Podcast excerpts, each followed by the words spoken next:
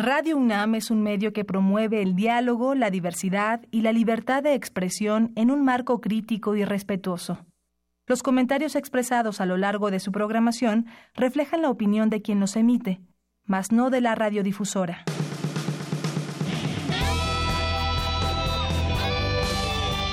Prisma RU. Relatamos al mundo.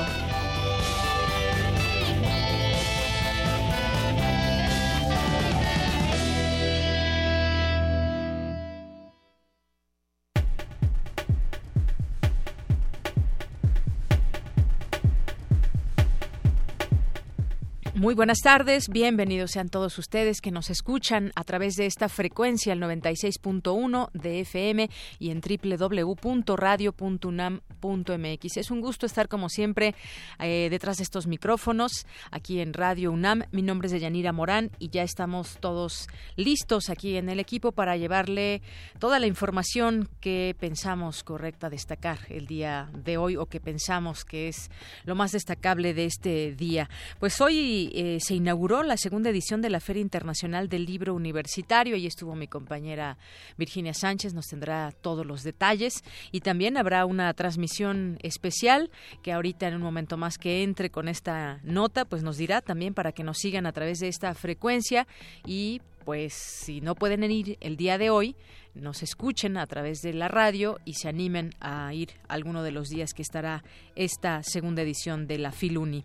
Vamos a también a tener un tema con eh, sobre el Foro 2020 con Fundación UNAM, cambios en la vida por el avance tecnológico. Nos hemos planteado, nos hemos detenido a pensar un poco cómo ha cambiado nuestra vida con el avance tecnológico o cómo más bien sigue cambiando nuestra vida ante la tecnología, sobre todo quienes ya podemos eh, contar antes de que entrara toda esta tecnología que tenemos hoy en día pues cómo fuimos cambiando de una tecnología a otra, a las computadoras, a los teléfonos inteligentes y muchas otras cosas que ahora son parte de nuestra vida cotidiana. De eso platicaremos con la doctora María Elena Trujillo Ortega, que es coordinadora del Consejo Académico del área de las Ciencias Biológicas, Químicas y de la Salud y exdirectora de la Facultad de Medicina Veterinaria y Zootecnia. También vamos a tener en nuestra segunda hora de Prisma RU eh, o posiblemente también en la primera, a Porfirio Martínez, que es abogado, testigo del movimiento estudiantil de 1968. Aquí hemos, eh, le hemos presentado algunos extractos de eh, entrevistas que hemos hecho a algunos de los eh, ex líderes o participantes activos del movimiento. Bueno, pues él unas generaciones atrás estuvo también viviendo este movimiento y nos lo nos lo platicará durante esta entrevista. Vamos a tener en la información cultural con mi compañera Tamara Quiroz, aquí en la sección de cultura, la licenciada Ángela Ortega, Angélica Ortega, investigadora de la Coordinación de Investigación, Difusión y Catalogación de Colecciones de la Antigua Academia de San Carlos, que nos va a platicar sobre las actividades de la Antigua Academia. También eh, nos va a platicar sobre Obra para la Libertad, México 68, en la Antigua Academia de San Carlos. Y tendremos también una mesa de debate y análisis sobre la despenalización del aborto. Seguramente usted que nos escucha tiene una opinión al respecto, puede ser a favor, puede ser en contra. Esta discusión que ya se ha hecho también eh, mundial y en México tenemos también mucho que decir. Al parecer, todo indica que se va a plantear en el próximo gobierno una, eh, una discusión, un análisis, un debate sobre este tema, la interrupción legal del embarazo y hasta dónde se puede llegar en todo esto sobre todo atendiendo a esas distintas voces que hay. Eh, en el entorno. Platicaremos sobre este tema en nuestra segunda hora. Quédese con nosotros. Hoy también es martes de literatura con Alejandro Toledo, que nos traerá, como siempre, alguna recomendación, algún tema de qué platicar. Así que no se lo pierda también Alejandro Toledo en nuestra segunda hora de Prisma RU. Bien, pues vamos ahora a nuestro resumen informativo. Relatamos al mundo. Relatamos al mundo.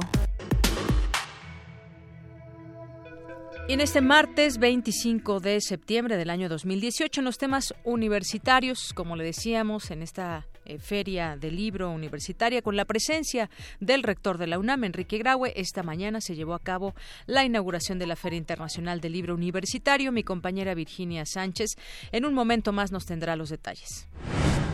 Reconoce por primera vez la Comisión Ejecutiva de Atención a Víctimas el caso de 2 de octubre de 1968 como un crimen de Estado. Los detalles con mi compañera Dulce García. En el tema de pensiones se requieren políticas redistributivas. Sin embargo, hoy contamos con las asistencialistas como la pensión universal que buscan paliar la falta de ingresos en la vejez. En unos minutos, Cindy Pérez Ramírez con la información. La heterosexualidad obligatoria es una condición para mantener el patriarcado, afirmó investigadora de la UNAM, y escucharemos más detalles con mi compañera Cristina Godínez. En los temas nacionales, desde la tribuna de la Cámara de Diputados se realizó el pase de lista de los 43 estudiantes de la normal de Ayotzinapa, a casi cuatro años de su desaparición en Iguala, Guerrero. Ante el Pleno de las Naciones Unidas, el presidente Enrique Peña Nieto demandó atender urgentemente el freno de armas ilegales. Sin mencionar a Estados Unidos, el mandatario argumentó que esto ha provocado una situación complicada en la seguridad interior de México. Más de un centenar de organizaciones y activistas pidieron al presidente y al Senado de la República llevar a cabo un proceso transparente, participativo e incluyente en la designación de quien ocupará vacante que deje el ministro de la Suprema Corte, José Ramón Cosío. El secretario de Hacienda, José Antonio González Anaya comparece ante el Senado para exponer y defender los puntos presentados en el sexto informe de gobierno. Morena en Puebla busca que el recuento de votos de la elección de gobernador abone a su exigencia de anular el triunfo de la panista Marta Erika Alonso, esposa del exmandatario Rafael Moreno Valle. Un juez dicta, estudia si es constitucional el certificado de nacionalidad mexicana que permitió Napoleón, que Napoleón Gómez Urrutia convertirse en senador, pese a que voluntariamente adquirió la nacionalidad canadiense. Todos los delitos y su respectiva cifra negra reportaron un aumento durante 2017, de acuerdo con la encuesta nacional de victimización y percepción sobre la seguridad pública del INEGI. El jefe de gobierno de la Ciudad de México, José Ramón Amieva, advirtió que de ser necesario, los elementos de la Secretaría de Seguridad Pública harán uso de la fuerza mortal para repeler agresiones de delincuentes. Esta madrugada se registró una nueva explosión del volcán Popocatépetl en la que arrojó material incandescente. Debido a la onda tropical número 39 que se ubica al suroeste de las costas de Colima y Jalisco, se prevén lluvias en gran parte del país y la Ciudad de México. En los temas internacionales, el presidente Donald Trump arremetió nuevamente contra Irán durante su intervención en la Asamblea General de la Organización de Naciones Unidas al pedir que los países del mundo se unan a Estados Unidos para aislar a la nación islámica por su comportamiento que considera agresivo. Estados Unidos aplicó hoy nuevas sanciones contra integrantes del círculo cercano del presidente venezolano Nicolás Maduro, entre ellos la primera dama eh, Cilia Flores y la vicepresidenta Delcy Rodríguez.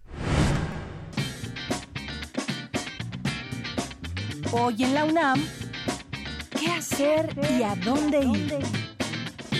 TV UNAM realizará el ciclo documental para entender a Yotzinapa a cuatro años, con la proyección de diversos largometrajes que abordan los acontecimientos del 26 y 27 de septiembre de 2014, cuando 43 estudiantes normalistas desaparecieron. Este ciclo incluye los documentales Voces de Guerrero, Mirar, Morir, El Ejército en la Noche de Iguala y Ayotzinapa, El Paso de la Tortuga, coproducido por Berta Navarro, el Instituto Mexicano de Cinematografía y Guillermo del Toro. Sintoniza la señal de TV UNAM a partir de hoy y hasta el jueves 27 de septiembre por el canal 20.1 de televisión abierta en punto de las 10.30 de la noche. El programa universitario de estudios sobre la ciudad realizará el conservatorio Participación de los jóvenes en labores de organización y rescate del sismo del 19 de septiembre de 2017, donde se analizará el fenómeno de participación y solidaridad de los jóvenes universitarios involucrados directamente con las tareas de rescate. Además, se realizará la proyección del material multimedia que documenta los momentos críticos durante y después del sismo. Asiste hoy a las 17 horas al Centro Interactivo Futura CDMX, ubicado en calle Jiménez número 13, Centro Histórico. La entrada es libre y el cupo es limitado. Recuerda que hoy inicia Arcadia, muestra internacional que proyectará cine rescatado y restaurado de México y el mundo. Hoy se proyectará el largometraje El Grito, del director de cine Leobardo López Arreche, quien en 1968 estudiaba en el Centro Universitario de Estudios Cinematográficos cuando comenzó el movimiento estudiantil. Fue electo como representante de su escuela al Consejo Nacional de Huelga junto a Carlos González Morantes. Participó en el registro del mismo, recopilando imágenes desde el interior del movimiento, sumando un total de ocho horas de material fílmico. Leobardo López se encargó del montaje final para mostrar los sucesos desde el mes de julio hasta el trágico desenlace el 2 de octubre en la Plaza de las Tres Culturas. Este es uno de los pocos testimonios cinematográficos del movimiento de 1968 que sobrevivió a la censura del gobierno mexicano. Asiste hoy a las 19 horas a la Sala Miguel Covarrubias del Centro Cultural Universitario. La entrada general es de 40 pesos.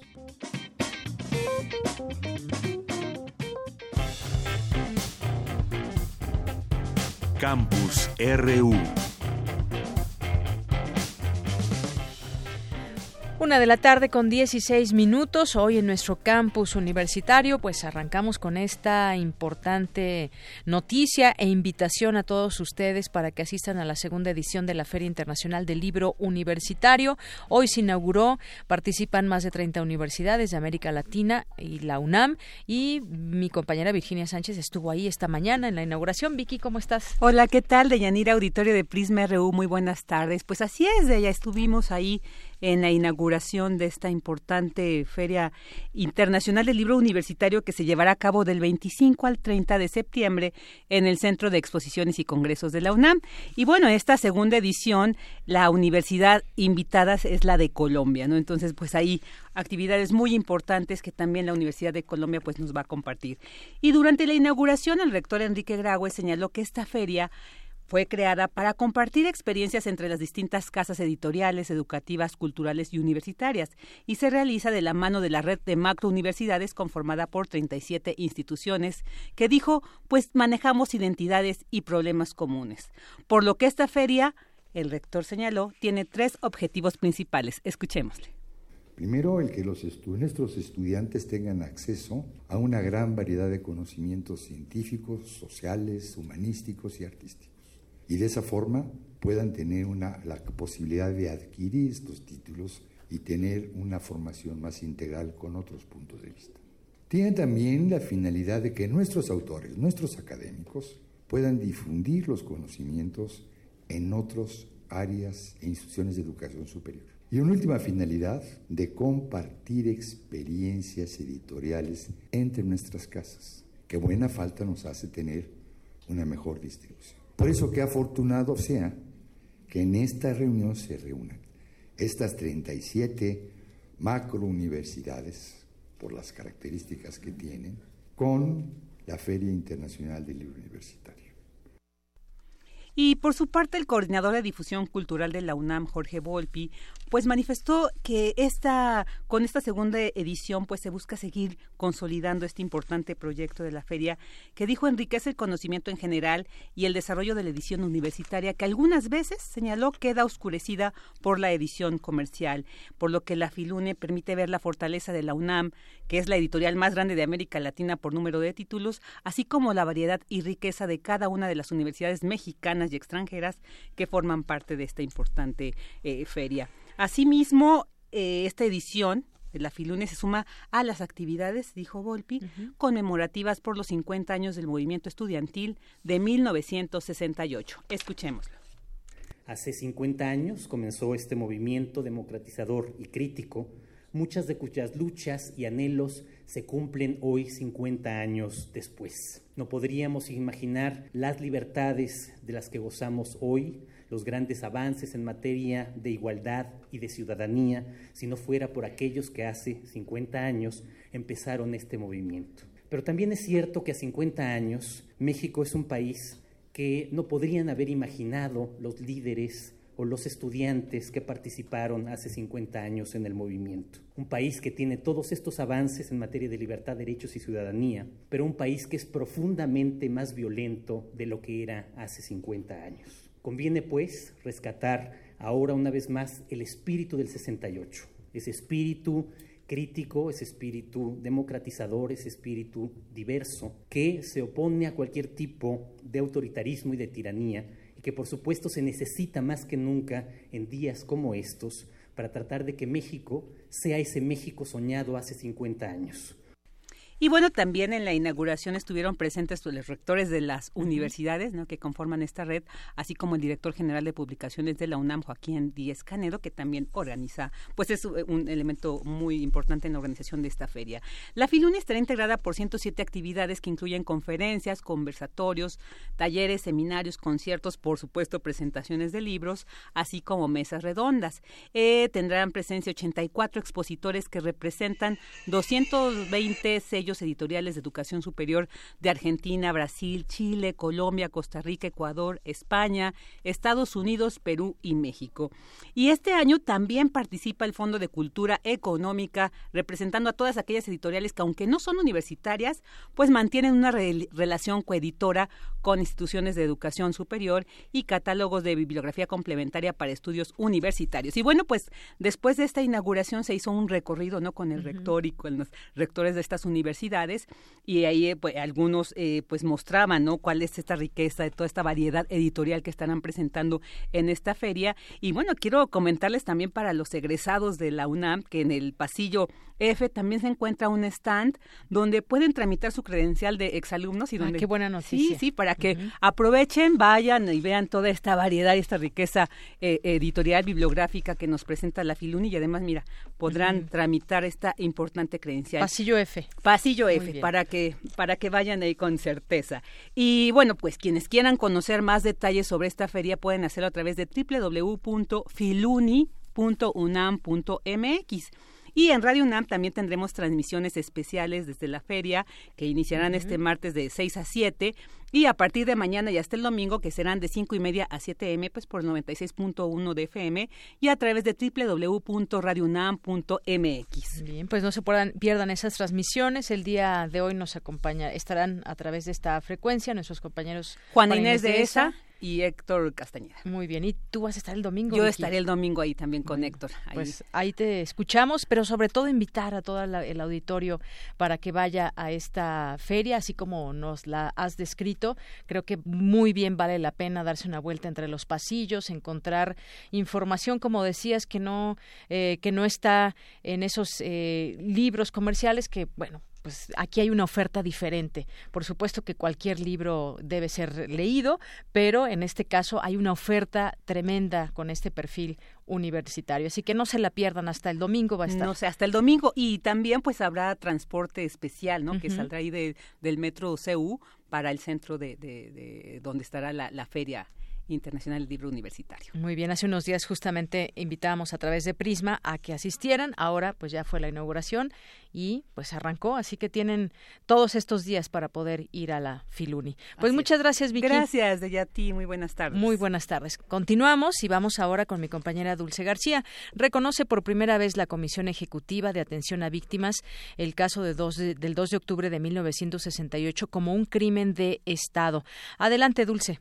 Deyanira, muy buenas tardes a ti al auditorio de Prisma RU. ¿Cómo vislumbrar un futuro en paz cuando se trata de silenciar el recuerdo de la violencia acontecida en el pasado, a pesar de que sucesos parecidos se sigan presentando en nuestro país? La masacre de Tlatelolco de 1968 es recordada por la sociedad mexicana como una de las páginas más trágicas de su historia moderna. Así lo consideró Jaime Rochín, comisionado ejecutivo de la Comisión Ejecutiva de Atención a Víctimas, al hablar del hecho como un crimen de Estado. Fue un crimen de Estado el empleo de francotiradores que dispararon a fin de crear caos, terror y una narrativa oficial para criminalizar la protesta.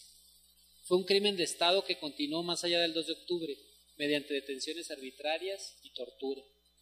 Posterior a los hechos de octubre, las víctimas e integrantes del movimiento fueron señaladas, tanto por el gobierno federal como por los tres poderes de la Unión, quienes las estigmatizaron y les negaron el derecho de acceso a la justicia. Así lo dijo en el Centro Cultural Universitario de Tlatelolco durante el coloquio por los 50 años del movimiento estudiantil. Agregó que las consecuencias de esa represión fueron el detonante para que en los años sucesivos se desatara una espiral de violencia dirigida contra los movimientos sociales contrarios al régimen. Añadió que la Comisión Ejecutiva de Atención a Víctimas se dio a la tarea de brindar un reconocimiento a las víctimas del 68 y de trabajar en un proceso que reivindique su dignidad. La falta de justicia para las víctimas directas e indirectas así como la carencia de verdad, echaron raíces que reflejan en un Estado de Derecho que no funciona a plenitud, en el cual la justicia no es para todos y en el que la verdad continúa siendo en muchos casos una aspiración. De Yanira Auditorio de Prisma RU, Jaime Rochín dijo que las reparaciones colectivas son necesarias, pues tienen sentido para una sociedad que se hace responsable de su pasado y que se compromete a sentar las bases de garantías de no repetición para el futuro. Hasta aquí el reporte. Muy buenas tardes. Gracias, Dulce. Muy buenas tardes. Queremos escuchar tu voz. Nuestro teléfono en cabina es 55 36 43 39. Porque tu opinión es importante, síguenos en nuestras redes sociales, en Facebook como Prisma RU y en Twitter como arroba PrismaRU. Prisma RU. Relatamos al mundo. Continuamos una de la tarde con 26 minutos y le damos la bienvenida en este espacio de Prisma RU de Radio UNAM a la doctora María Elena Trujillo Ortega, que es coordinadora del Consejo Académico del Área de las Ciencias Biológicas, Químicas y de la Salud y exdirectora de la Facultad de Medicina Veterinaria y Zootecnia. Doctora, bienvenida a este espacio. Muy buenas tardes. Muy buenas tardes. Gracias por la invitación y y la oportunidad de platicar con ustedes. A usted también, gracias doctora. Y pues el Foro 2020 y esta mesa sobre los cambios en la vida por el avance tecnológico eh, se va a realizar el próximo jueves 27 de septiembre. Estamos a muy buen tiempo de invitar a nuestros radioescuchas a este auditorio 2 de la unidad de posgrado a las 5 de la tarde. Pero platíquenos un poco sobre pues qué es lo que va a poder escuchar eh, nuestro auditorio que acuda a este esta, eh, a esta conferencia. Sí, así es. Eh, Más este bien es una mesa. Una es, Es, es, una mesa, es una mesa que, que vamos a realizar como bien, como bien mencionas, este, este jueves a las 5 de la tarde en el auditorio de posgrado. Y la, y la idea, como las mesas que normalmente estamos manejando con Fundación UNAM, es traer temas de interés al público en general, donde el año, este año pues nos toca algo, algo muy importante, ¿no? Que, que lo platicamos en nuestras casas muchas veces de así era antes, ¿no? Y, yo les, así como decir la televisión en blanco y negro era antes, o, la, o los profesores nos enseñaban en pizarrones de GIS, pues realmente la vida, la tecnología nos ha cambiado muchas cosas con las cuales tenemos que vivir, ¿no? Algunas a lo mejor no, no le gustan a la gente, pero como decir ahora, ¿no? Estamos eh, conectados a un teléfono, ese tipo de tecnologías, pero la realidad en, en, este, en este día de trabajo, en esta tarde que tenemos la oportunidad de estar con el público, la, la idea es, por ejemplo, temas relevantes, ¿no? Por ejemplo, la tecnología con el uso de robots. Sí. ¿Cuál es el impacto del uso de estos robots ante eh, beneficio en la salud, por ejemplo, sabemos que se hacen cirugías ya con, con estos robots o cosas mecánicas que se hacen en, diferentes fábricas que se van haciendo en este tipo, ¿no? Pero ese mismos, estos mismos robots o estos mismos desafíos que tenemos con tecnologías pudieran estar impactando, por ejemplo, en otra de las charlas que vamos a tener, eh, eh, a lo mejor a desplazar el trabajo de los humanos, ¿no? Que sean sustituidos de en algunas cosas por este uso de tecnologías, ¿no? Entonces serán dos de nuestras dos primeras eh, pláticas que tendremos, ¿no? Por Luis Alberto Pineda y por la doctora Fiorella Mancini, donde atacaremos este punto de los robots y las de las tecnologías en un punto del impacto y el frente de esas nuevas tecnologías ante el desafío de nuevos trabajos. Pero también nuestro programa va a poder seguir en este punto, en, en las siguientes, por ejemplo, estas tecnologías también nos han ayudado y a veces nos han perjudicado, pero hay que pensarlos en el, en, en el ecosistema, ¿no? Esa ecotecnología que tendríamos que estar cuidando para hacer nuestro mundo cada vez más sustentable. Nos queda claro que ahora medimos más cosas en el medio ambiente, pero las podemos medir, pero por desgracia también a veces estas cosas impactan, ¿no? O sea, cuántas cosas de las que, tiramos eh, realmente contaminan el, el, medio ambiente, el subsuelo y ese tipo de cosas. Y entonces la idea es construir eh, modelos sustentables locales y globales en nuestro en nuestro ambiente, ¿no? La plática no la dará el, el doctor Omar Macera, que es, es muy interesante, ¿no? Y para concluir, tendríamos ya de estas tecnologías, pues, pues aplicarlos directamente a la ciencia y tecnología pero como vistos de un fenómeno, de, vistos desde un punto de vista de fenómenos naturales y sociales, para lo cual vamos a tener a la doctora Tocha Alicea. Es, es, esa es la idea de la plática, ¿no? Ver cómo hemos cambiado, cómo la vida ahora nos da más tiempo de longevidad en nuestro planeta, en nuestro, con nuestras familias, pero que también tenemos una repercusión. Esa es la idea de, de las pláticas de este jueves. Así es, es la idea. Y son varias ópticas interesantes que nos ha platicado, doctora, en las cuales se enfocará este gran tema de cambios en la vida por el avance tecnológico. Por una parte, esto que nos menciona de, de los robots, cómo han ido también cambiando eh, la vida para bien. Y, algunos dirán quizás, bueno, pues han también eh, pues desplazado a gente laboralmente hablando, pero también todo eso es importante discutirlo. Es finalmente parte de la tecnología. Sí, porque, por ejemplo, podríamos ver a lo mejor yo ya no tengo tan buenos ojos para ver una situación de una cirugía muy precisa. Y un robot siempre está ya calibrado no para hacerlo y hacerlo perfecto no esas operaciones de ojo o estructuras ultrasónicas sí el, el, ojo humano no podría ser capaz, ¿no? Claro. algunas cosas. esa es la idea, Esa es la idea. y, doctora, también está este término, quizás no estamos tan familiarizados, ecotecnología. ¿Cómo utilizar la tecnología dentro pues, de un futuro que pueda ser sustentable? Hoy también se habla mucho de esa sustentabilidad en los proyectos y que deben ser amigables con el medio ambiente. ¿Y por qué no utilizar la tecnología eh, también para aprovechar y cuidar el medio ambiente. Sí, nuestra universidad ha sido muy muy clara en las últimas décadas, por decirlo así, para cerrarlo en un tiempo, en el, en el tema ecológico, ¿no? Digo, tenemos un instituto de ecología, tenemos programas de estudios de ecología, programas de, de ecohistoria eh, eh, y diferentes cosas que nos llevan a, entender más esta parte tan importante que tenemos en nuestro, nuestro planeta y que nos pueden llegar a afectar, ¿no? Como lo estamos viendo eh, en las playas actualmente, ¿no? Con el sargazo.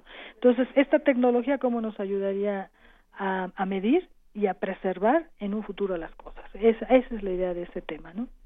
Muy bien, bueno, pues ahí están todos estos enfoques. La invitación es a las 5 de la tarde, el próximo 27, y eh, se proyecta más o menos para dos horas. Va a haber una sesión al último de preguntas y respuestas para que el público pueda interactuar con los expertos. Claro que sí, y agradecerle tan, tan, la difusión que le hagan ustedes al evento. Los esperamos aquí en el sur de la ciudad, a los que puedan venir y también recordarles que a través de TV UNAM se transmitirá en un futuro después de la edición del, e, del evento y que nos sigan en estos foros 2020, que la idea es tener el acercamiento a través de nuestra máxima casa de estudios a todos sus hogares.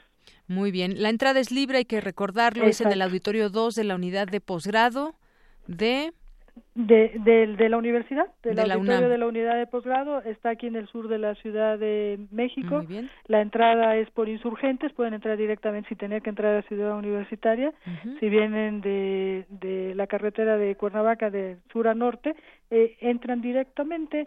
Y si vienen al revés, por el, para hacia el sur de, por insurgentes hacia el sur, eh, hay un retorno que nos entra al espacio escultórico y entramos directamente a mano a mano derecha. Muy bien y bueno pues ya quedará pendiente también en su momento invitarlos a las eh, también las las mesas que habrá para octubre y para noviembre. Sí nos quedan todavía dos más esta es la segunda y, y el último mes el último jueves de cada mes los esperamos con estas mesas. Bueno, pues ya tendremos eh, oportunidad de platicar con alguien más que esté a cargo de estas mesas.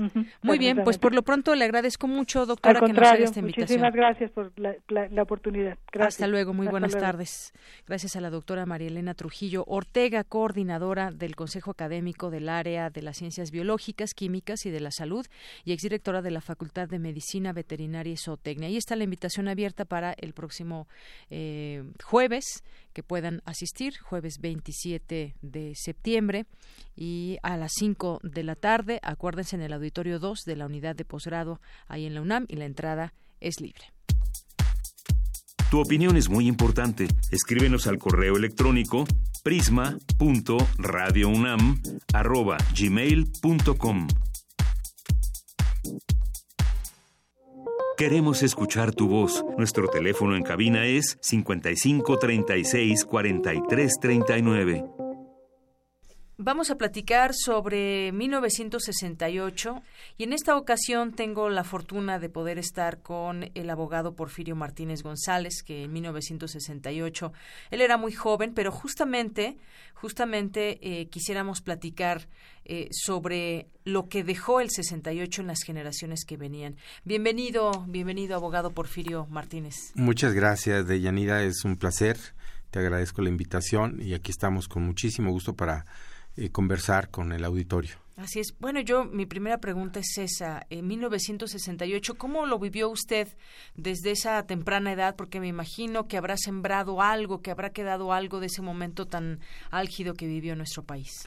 Sí, desde luego, el movimiento estudiantil popular que se vivió en 1968 eh, nos impactó muchísimo, tanto a las generaciones maduras que lo veían con mucho horror, con mucho espanto, cómo los jóvenes reclamaban, cómo los jóvenes gritaban, cómo los jóvenes exigían, cómo los jóvenes eh, demandaban eh, libertad, demandaban mejores eh, situaciones para el país. Porque, hay que decirlo, el movimiento del 68 significó o se, se dio como un movimiento juvenil muy generoso porque es una generación, la generación del 68, es una generación que no luchó para ellos, es una generación que sobre todo luchó por las generaciones que venían y sobre todo por las generaciones de ese momento que eran totalmente oprimidas, como los campesinos, como los trabajadores, como los presos políticos. Eso significó para nosotros, los que éramos muy jovencitos, yo estaba en el segundo año de secundaria, era muy joven, y nos impactó mucho la verdad es que no podíamos, no había manera de cerrar los ojos y de decir no está pasando nada. Nosotros sabíamos que estaba pasando. Y cuando llegaba alguna brigada de estudiantes de la Universidad del Politécnico a informarnos, todo mundo nos juntábamos, ya sea en el, en el patio central de la escuela, de cada una de las escuelas, o a la salida de las escuelas. Ahí se hacían las asambleas, digamos, informativas, y para nosotros era un despertar a un mundo que nadie se imaginaba, por lo menos nosotros no imaginábamos que los jóvenes tuviéramos derechos y que los jóvenes tuviéramos eh, un papel que jugar ya en la sociedad, porque no pelearon por un candidato, no pelearon por un partido, no pelearon por una ideología. Por más que algunos partidos y algunos ideólogos se, se querían pues adueñar o, o hacerse como los eh, digamos, los protagonistas importantes del movimiento. No es cierto, fue un movimiento muy general en el que participaban y se daban eh, las decisiones, se tomaban las decisiones colectivamente en las asambleas, en las facultades, en las escuelas, en los centros universitarios, en el Politécnico, en la Ibero, en muchas universidades, en el interior de la República también. Fue un movimiento, repito, muy generoso, que tendió a romper diques, diques psicológicos, sociológicos, que impedían que los jóvenes vivieran como seres humanos plenos. Yo recuerdo de conversaciones con compañeros como Luis Tomás Cervantes Cabeza de Vaca, Salvador Ruiz Villegas, Taide Aburto y, y otros compañeros, Eduardo Valle el Búho, otros compañeros que nos comentaban cómo en esa época pues los jóvenes no teníamos derecho a elegir vestimenta, había ya un patrón hasta de vestimenta. Las, las eh, compañeras iban a la preparatoria y a la universidad con vestido, con vestido, digamos, decente, entre comillas. Eh, los jóvenes tenían que ir de corbata. En fin, era el hacer los adultos, el seguir los patrones de los adultos sin opción a otra cosa. Hasta en eso impactó el movimiento, pero obviamente fue más allá, eso era lo, lo cotidiano, lo inmediato, pero la idea de libertad, la idea de que eh, la sociedad tenía que romper con los amarres que le tenía el sistema político y el sistema económico a la sociedad de esos momentos Y eso es lo más importante desde mi punto de vista. Hay muchos, muchos eh, libros, hay trabajos de, de muchos de los dirigentes y otros protagonistas del movimiento o testigos muy cercanos del movimiento que han escrito. Hay un libro que a mí me impactó mucho por su eh, valor, eh, sobre todo desde el punto de vista humano, de ver y de relatar pues, un personaje que estuvo eh, en el, digamos que en el centro de, de, de, por lo menos de la opinión pública nacional, que fue el compañero Luis Tomás Cervantes Cabeza de Vaca, que era eh, representante junto con Taide Burto de la escuela, bueno, de la Universidad de Chapingo, y él escribió un libro poco antes de morir, pues el, el título lo dice todo, dice, ni muerto, me doy por muerto. Es un libro precioso, habla de este aspecto humano del movimiento estudiantil y de cómo se le respondió como si fuera un movimiento de insurrección, un movimiento armado, sí, porque a los jóvenes que traían los libros bajo el brazo les respondió el Estado con bayonetas. A los jóvenes que llevaban la Constitución en la mano para exigir el, el, respeto al derecho de libre expresión, de libre manifestación, les contestaron con gases lacrimógenos, lacrimógenos y con tanquetas. Esa es la situación que se vivió en el 68. Ese acontecimiento del 68, ese momento tan importante, nos fortaleció muchas ideas, muchas convicciones a los jóvenes que estábamos muy, muy castrados, para decirlo con todas sus letras, en muchos sentidos. Y abogado, además nos está hablando de una época, de la década de los 60, donde también había mucha efervescencia en el mundo. Y México pues no quedó exento de ello, había muchos eh, mucho movimiento entre los estudiantes, entre la población, porque este movimiento estudiantil pues no solamente quedó con los estudiantes, involucró a la sociedad en general. Y a mí me gustaría que me platicara un poco de esto que decía, pese a que el clima el tema, el tema económico no era tan malo en ese momento, pero el clima de represión era muy fuerte, pero ¿qué pasaba también en, en las casas, en los hogares? Había un clima también de polarización, de pronto al ejército, bueno, pues se le veía de cierta manera desde, desde los estudiantes como aquel núcleo represor, pero por otra, pues también estaban, pues, eh, verlo también desde el otro lado, ¿no? De los, de los militares. Y, y usted tiene una situación ahí particular en su casa que me gustaría que nos platicara. Sí, cómo no. En primer lugar, lo que tú señalas, efectivamente, había todo un ambiente en el mundo, no era exclusivo de México. Tampoco es cierto, como lo quisieron presentar eh, los gobernantes del momento, que decían, bueno, lo que pasa es que hay un contagio, lo que pasa es que vinieron los activistas de, de, Francia o de Checoslovaquia. O... No, no, no es cierto, eso es, eso es una mentira absoluta. Lo que pasa es que había condiciones, porque como tú acertadamente dices, eh, estábamos viviendo lo que se conoció después como el milagro mexicano, el sistema económico de, del beneficio social, había unas condiciones económicas favorables para una gran cantidad de la población, no toda, desde luego. Y en mi casa vivimos efectivamente lo que tú refieres, bueno, pues una, una polarización, porque pues ya mi hermano mayor era oficial del ejército, él fue campeón de tiro olímpico muchos años, pero, pero de cualquier manera era el... Tú piensas que los estudiantes tienen la razón, pero tu hermano dice que el gobierno tiene la razón. Entonces había dos opiniones, dos visiones en una casa. Era muy difícil, de Yanira, era muy difícil, pero también, eh, como siempre, pues las madres, las mujeres siempre tienen esa capacidad maravillosa de entender con más sensibilidad el mundo y pues eh, mi madre trataba de que no peleáramos, de que no llegáramos a mayores, de que expusiéramos nuestros puntos de vista y que cada quien se quedara con lo que pensaba. ¿Y en el 68 cómo lo vivió su hermano?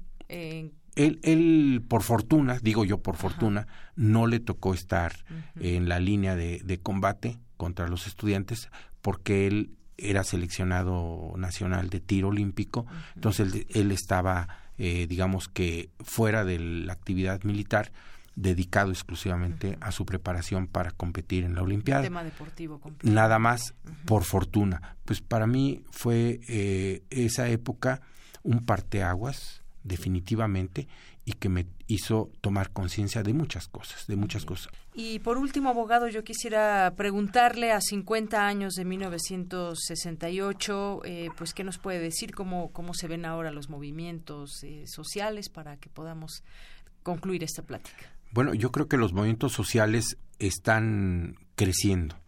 Los movimientos sociales tienen que encontrar una salida política en el sentido más puro de la palabra. Política no quiere decir partidos, política no quiere decir elecciones, política es el interés de la sociedad por sus problemas y cómo resolverlos. Muy bien. Pues yo le agradezco muchísimo, abogado Porfirio Martínez González, que nos haya acompañado aquí en Radio UNAM para platicar de este tema que, pues, 50 años de 1968, que se dicen fácil, pero ha sido mucho tiempo y han sido muchos años también de desaparecidos que no han vuelto a su casa y no se sabe nada de ellos, no se supo dónde están. Muchas gracias por venir aquí. Gracias a ti, Deyanira. Hasta luego. Muy buenas tardes. Queremos escuchar tu voz. Nuestro teléfono en cabina es 55 36 43 39. Relatamos al mundo. Relatamos al mundo. Bien, continuamos y hay otro tema que también, pues es un tema que de pronto puede inquietar a mucha gente y me refiero al tema de las pensiones. Hay también varias noticias en la mesa que podemos comentar y que lo iremos haciendo a lo largo de nuestras emisiones. En el tema de pensiones se requieren políticas redistributivas, sin embargo hoy contamos con las asistencialistas como la pensión universal que buscan paliar la falta de ingresos en la vejez. Mi compañera Cindy Pérez Ramírez nos tiene información al respecto. Cindy.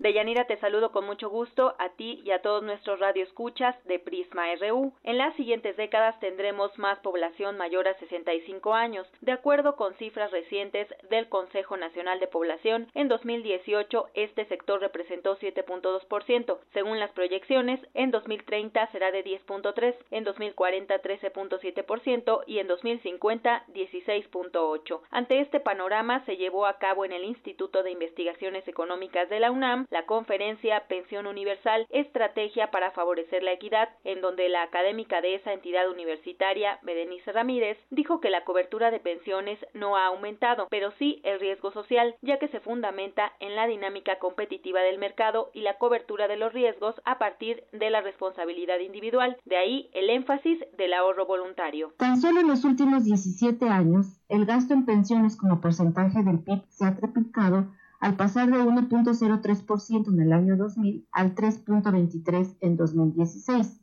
La tasa de crecimiento del presupuesto de egresos de la Federación ha registrado una tasa media de crecimiento anual de 3.8%, mientras que el pago para pensiones y jubilaciones ha crecido a una tasa media anual de 13% en el periodo 2013-2017.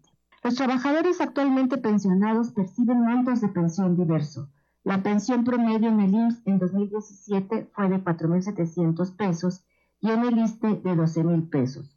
Junto con otras dependencias gubernamentales, el 60% de los pensionados reciben ingresos por pensión menores a 15.000 pesos. Cerca de 40 dependencias del sector público otorgan montos de pensión superiores a 50.000 pesos mensuales, nueve de ellas entre 200.000 y 299.000 pesos, y una de ellas más de 300 mil pesos, cifra que contrasta con la realidad salarial del país. Que si se quiere favorecer la equidad, la pensión debe darse a quien carece de ella o cuyo monto es menor a la línea de bienestar. Por su parte, Gabriel Vadillo, también del Instituto de Investigaciones Económicas de la UNAM, señaló que el sistema de cuentas individuales que tenemos está basado en el modelo chileno. Sin embargo, no es entendible a las personas. Recordemos de Yanira los comerciales en los que nos invitan a ahorrar en nuestras afores, pero de qué se trata vamos a escuchar al investigador. Ahorra en la que más rendimientos te da, ¿no? Pero esos rendimientos no son reales. Si ustedes, ustedes pueden hacer un ejercicio con sus estados de cuenta, revisen lo que les está dando eh, su administradora Sofore, compárenlo contra la tasa que está publicando Consar y van a ver que no tiene nada, este, no hay ninguna relación, ¿no? Ustedes pueden tener eh, 1% de rentabilidad, mientras en la Consar te dice que la tasa de interés es 7%, ¿no? Entonces, entender cómo se calculan esas tasas, entender que un día puedes estar arriba y otro día, este, aunque hayas escogido la mejor Afore, ¿no? y a los tres meses puedes estar en la peor, eh, es complejo. Entender que esas eh, pérdidas, que bueno, CONSAR no, no las maneja como pérdidas, ¿no? sino como minusvalías, eh, pues van a hacer que no tengas una pensión, o que no tengas el dinero que pensabas al momento de retirarte. La mayoría de las personas creen que van a tener una pensión, pero no es así. La mayoría no va a tener una pensión. Ya existen muchos cálculos de distintas fuentes de la misma CONSAR que están diciendo la gente no va a tener una pensión. Entonces, definitivamente es un sistema complejo. Ahora, regresar a lo que teníamos antes, hay mucha discusión porque es una de las propuestas más fuertes, eh, no solo en México, sino en América Latina. Regresar a los sistemas públicos y particularmente a los sistemas de reparto.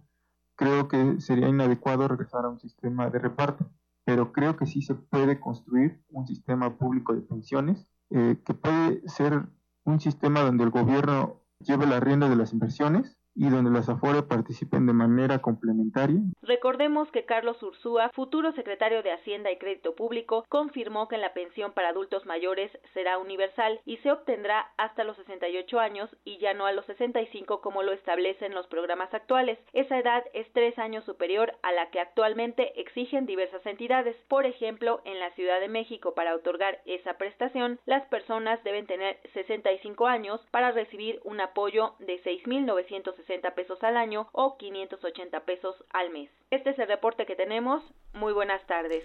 Gracias, Cindy. Muy buenas tardes. Tu opinión es muy importante. Escríbenos al correo electrónico prisma.radiounam@gmail.com. Queremos escuchar tu voz. Nuestro teléfono en cabina es 55 36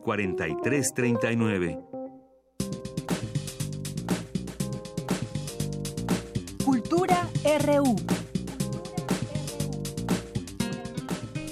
Bien, pues ya estamos aquí en la sección de cultura y lista Tamara, como siempre, con la información. Tamara, muy buenas tardes. Deyanira, muy buenas tardes a ti y a todos aquellos que nos escuchan a través de la frecuencia de Radio UNAM en este martes 25 de septiembre.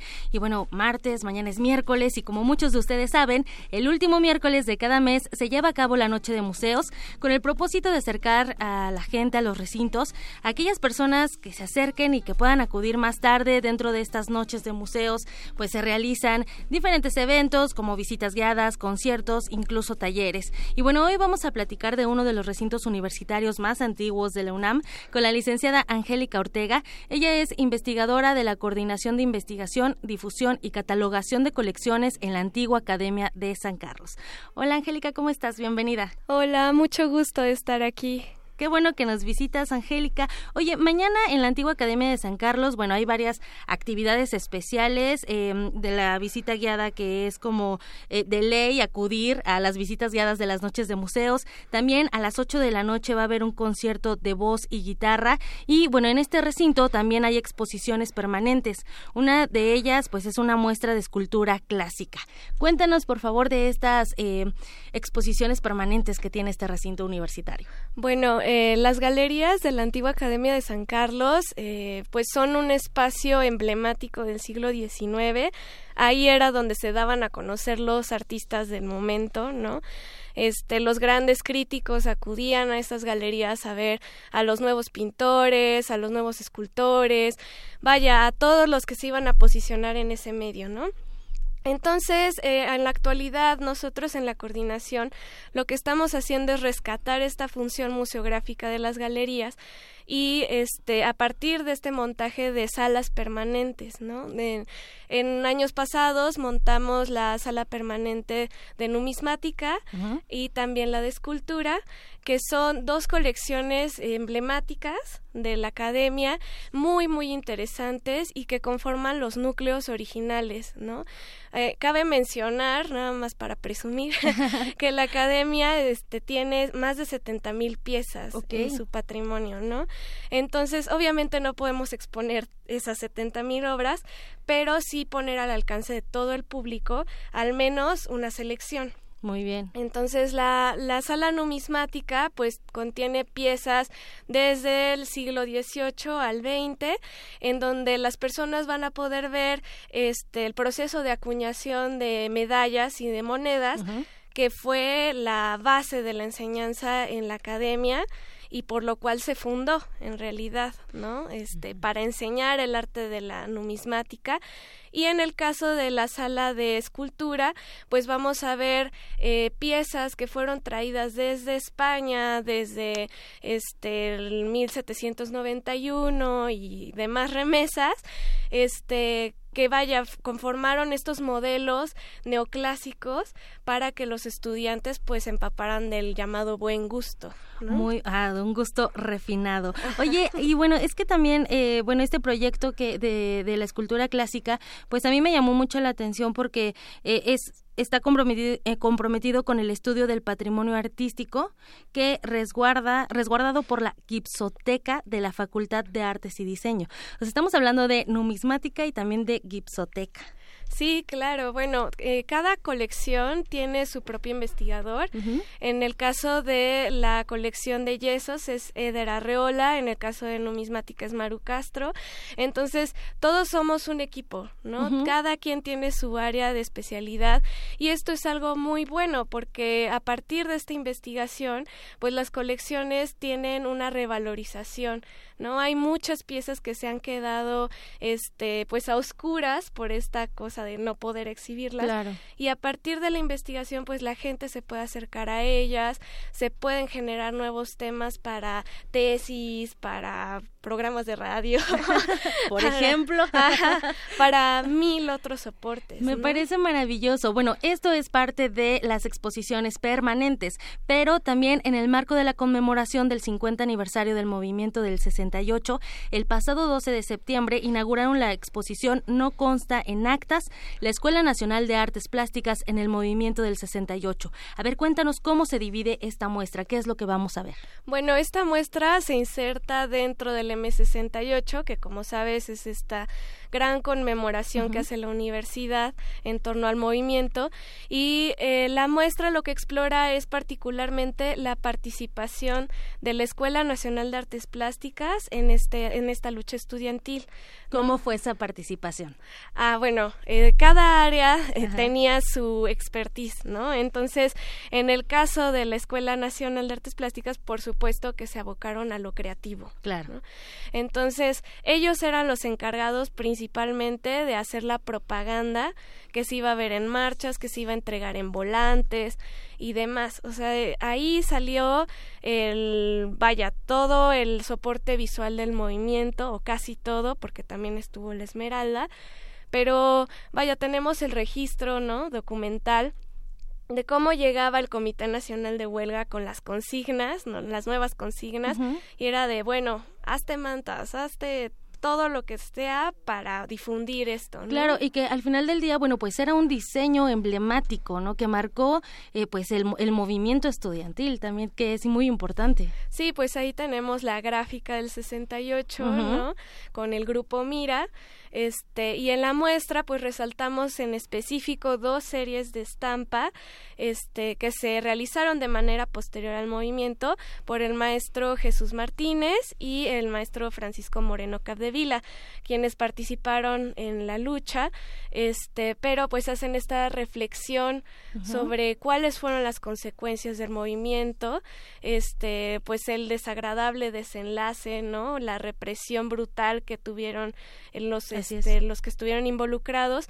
Y después hay un núcleo también muy interesante en donde nosotros damos a conocer documentos del archivo histórico de la academia eh, que casi son inéditos, ¿no? Este, estaban ahí guardados nosotros los ponemos a la luz y tú puedes ver cómo se va desarrollando este movimiento, eh, quiénes estuvieron involucrados, la participación de los profesores, cómo apoyaron a los estudiantes, al rector Barrosierra, ¿no?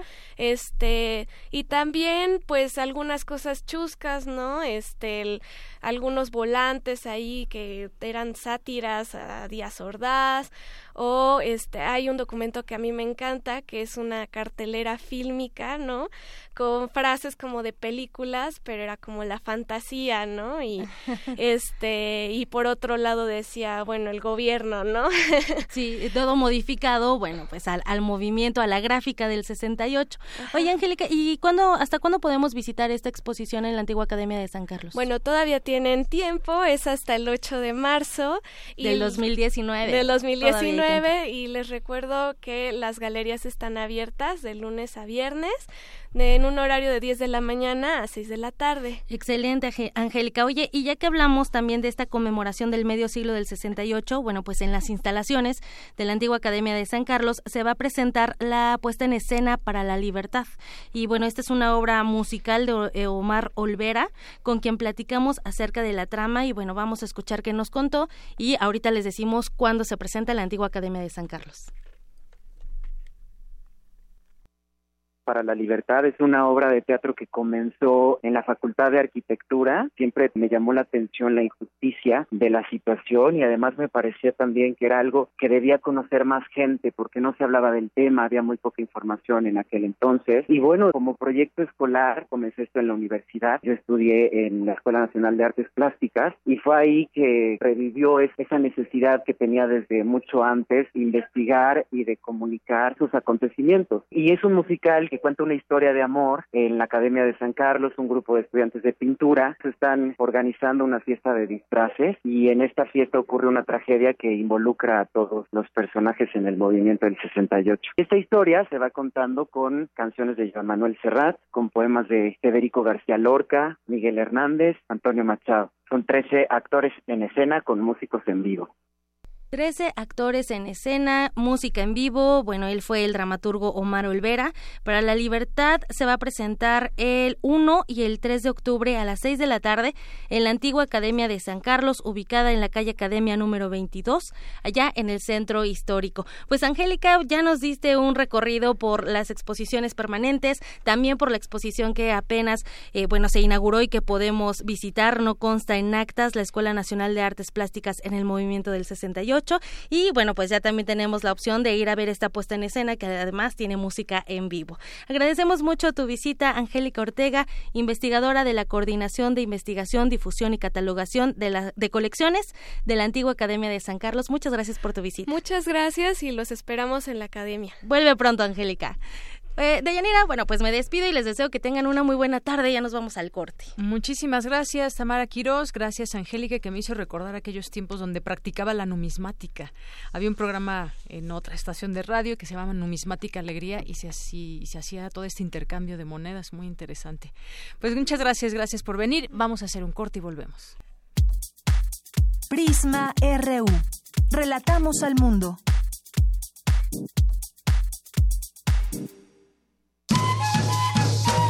Por segundo año consecutivo, algunas de las mejores casas editoriales se dan cita dentro de nuestra universidad para celebrarla. Feria Internacional del Libro Universitario Filuni 2018. Talleres de edición wiki edición científica y textualidades lectoras, conferencias magistrales y otras actividades culturales alrededor de la invitada de honor de este año, la Universidad Nacional de Colombia. Del 25 al 30 de septiembre en el Centro de Exposiciones y Congresos de la UNAM. Consulta la programación en www.filuni.unam.mx. Filuni 2018 tu próxima cita con el conocimiento. Invita la Dirección General de Publicaciones y Fomento Editorial de la UNAM. Soy Marta Aura y quiero invitarlos a que vengan al teatro una obra conmemorantes de Emilio Carballido. A los 50 años de la masacre de Tlatelolco. Conmemorantes obra de Emilio Carballido bajo la dirección de Emilio Méndez. Sala Miguel Covarrubias del Centro Cultural Universitario. Funciones 27, 28 y 29 de septiembre a las 19 horas. La entrada es libre. Cupo limitado. Invita la Facultad de Filosofía y Letras y Cultura UNAM. Hola, mi nombre es Renata Y después de mucho tiempo, hoy regresé al lugar donde nací. Aquí aprendí a andar en bicicleta. Aquí pasaba las tardes después de la escuela. ¡Ay, Bruno! Ay, mi secundaria, el mercado, mi colonia. Estoy muy feliz de regresar. Y porque mi país me importa, ya actualicé mi domicilio y mi credencial para votar. Tú también notifica al INE cualquier cambio en tus datos y participa en las decisiones de tu localidad. INE. El Centro Cultural Isidro Favela Museo Casa del Risco invita a la exposición Carol Miller, Relatos en Bronce, integrada por 38 esculturas figurativas. Las piezas representan hombres, mujeres y animales dotados de particular belleza y fuerza. La figura humana invita a la reflexión y a la empatía. Carol Miller, Relatos en Bronce, se puede visitar en el Centro Cultural Isidro Favela Museo Casa del Risco, en la Plaza San Jacinto, San Ángel, Ciudad de México.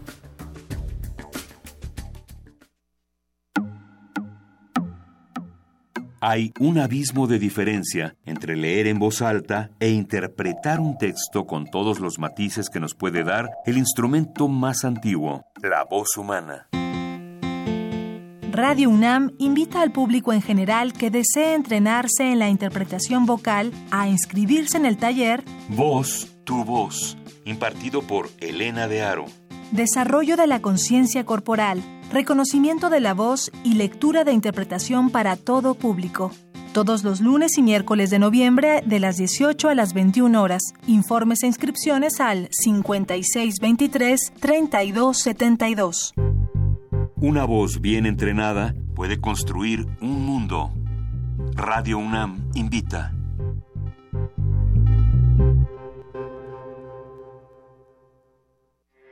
Porque tu opinión es importante, síguenos en nuestras redes sociales, en Facebook como Prisma RU y en Twitter como arroba PrismaRU. Queremos escuchar tu voz. Nuestro teléfono en cabina es 55 36 43 39. Mañana en la UNAM, ¿qué hacer y a dónde ir? Recuerda que del primero al 3 de octubre se realizará el sexto ciclo de conferencias Los Derechos Humanos Hoy, que contempla diversos foros, charlas y mesas redondas con la participación de Laurence Pantin, investigadora de la Asociación Civil México Evalúa, además del doctor en Sociología e investigador Raúl Trejo del Arbre. Consulta el programa completo y confirma tu registro en www.pudh.unam.mx diagonal registro. ¿Estás indeciso qué posgrado cursar o qué licenciatura elegir? Te invitamos al Encuentro del Mañana 2018, que busca apoyar a los estudiantes en la elección de su futuro académico y profesional. Aquí encontrarás información relevante acerca de la oferta académica, así como de los apoyos y servicios que ofrecen la UNAM y otras instituciones educativas, públicas y privadas, quienes ofrecerán toda su oferta en diversas modalidades, escolarizada, abierta y a distancia en un ambiente cordial, dinámico y festivo. Asiste del 11 al 18 de octubre de 9 a 17 horas en el Centro de Exposiciones y Congresos de la UNAM. La UNAM y el Programa Universitario de Investigación en Salud convocan al Premio Nacional de Investigación Clínica en Resistencia Antimicrobiana, al cual podrán postularse profesionistas de la salud cuyo trabajo de investigación esté vinculado al desarrollo de estrategias para combatir la resistencia antimicrobiana con impacto en la clínica. Los trabajos presentados podrán ser inéditos y estar publicados o en trámite para su publicación. La fecha límite de registro es el 29 de octubre. Consulta las bases en www.puis.unam.mx.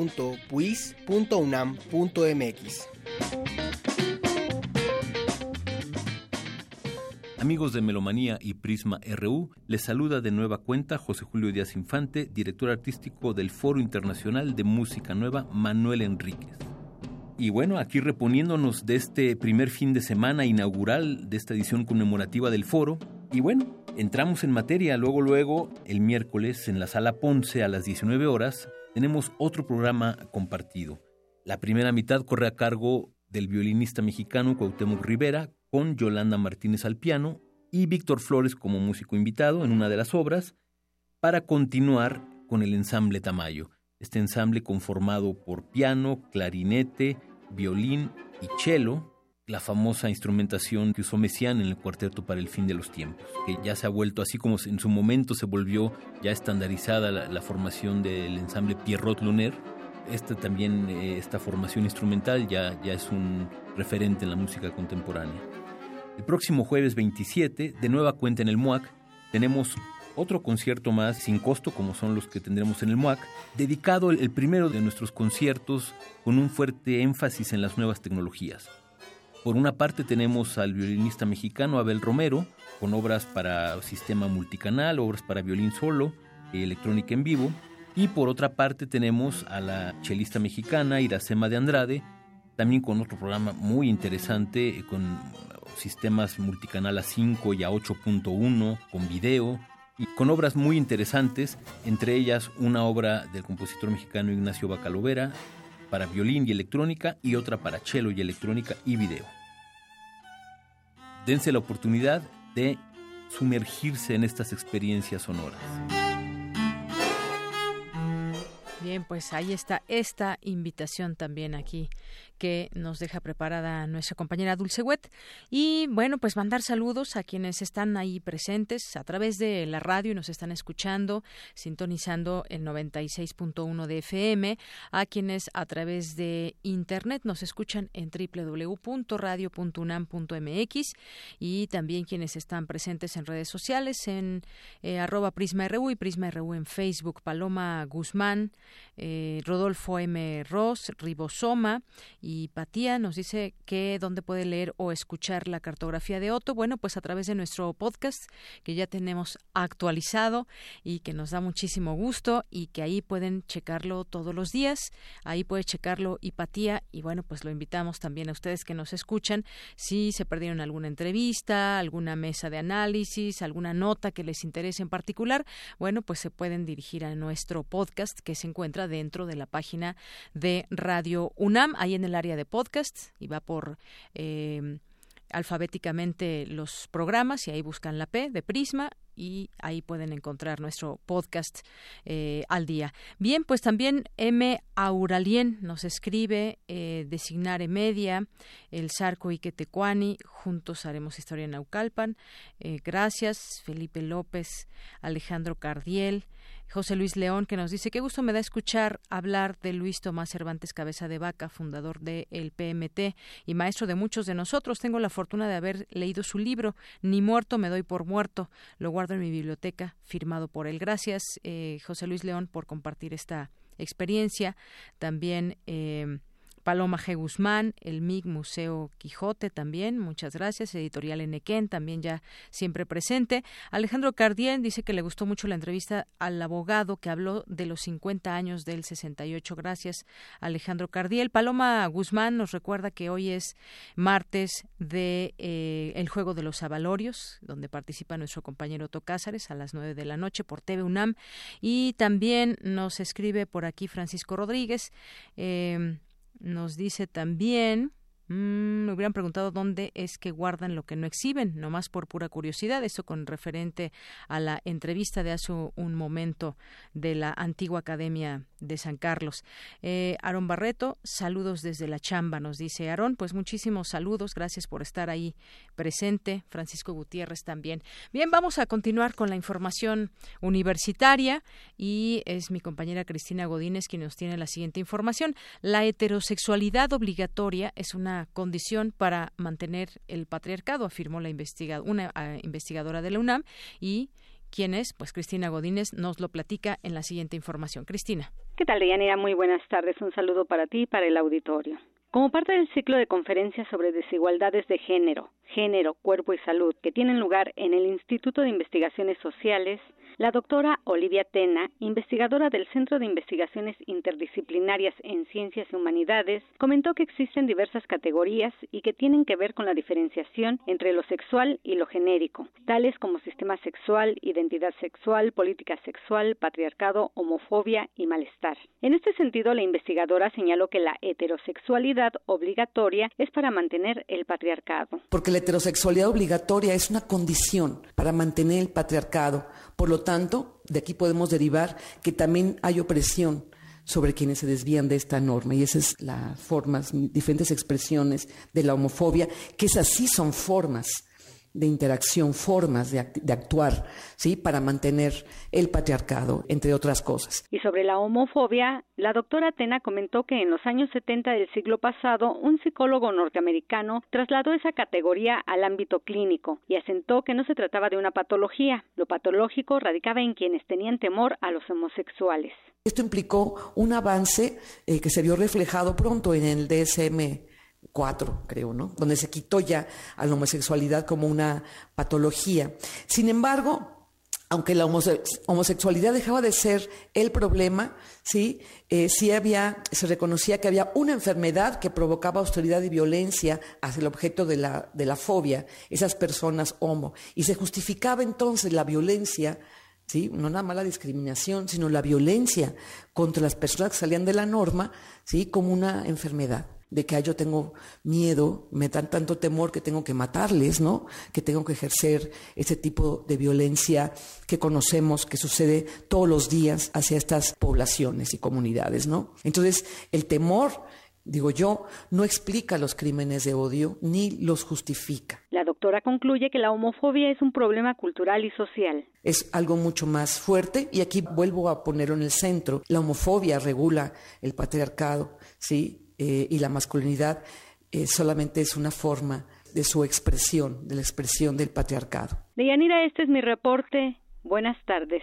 Gracias, Cristina. Muy buenas tardes. Vamos ahora con Dulce García. Advierten académicos de la UNAM que el colapso climático en el mundo se debe con mucho a una política de incertidumbre. Adelante, Dulce. Deyanira, te saludo con mucho gusto a ti al auditorio de Prisma RU durante el coloquio internacional Riesgos existenciales para la biota global y la civilización humana en el capitaloceno, colapso climático, antropogénico y guerra nuclear, deuda externa y aniquilación de especies, llevado a cabo en el Centro de Investigaciones Interdisciplinarias en Ciencias y Humanidades de la UNAM. John Sachs Fernández, académico de esa entidad universitaria, dijo que el unilateralismo agresivo podría ser un concepto central para revisar la política en torno al colapso climático antropogénico en curso, como los riesgos de guerra que se están presentando. Yo resaltaría de los tratados entre Estados Unidos y Rusia el tratado antibalístico, el ABM.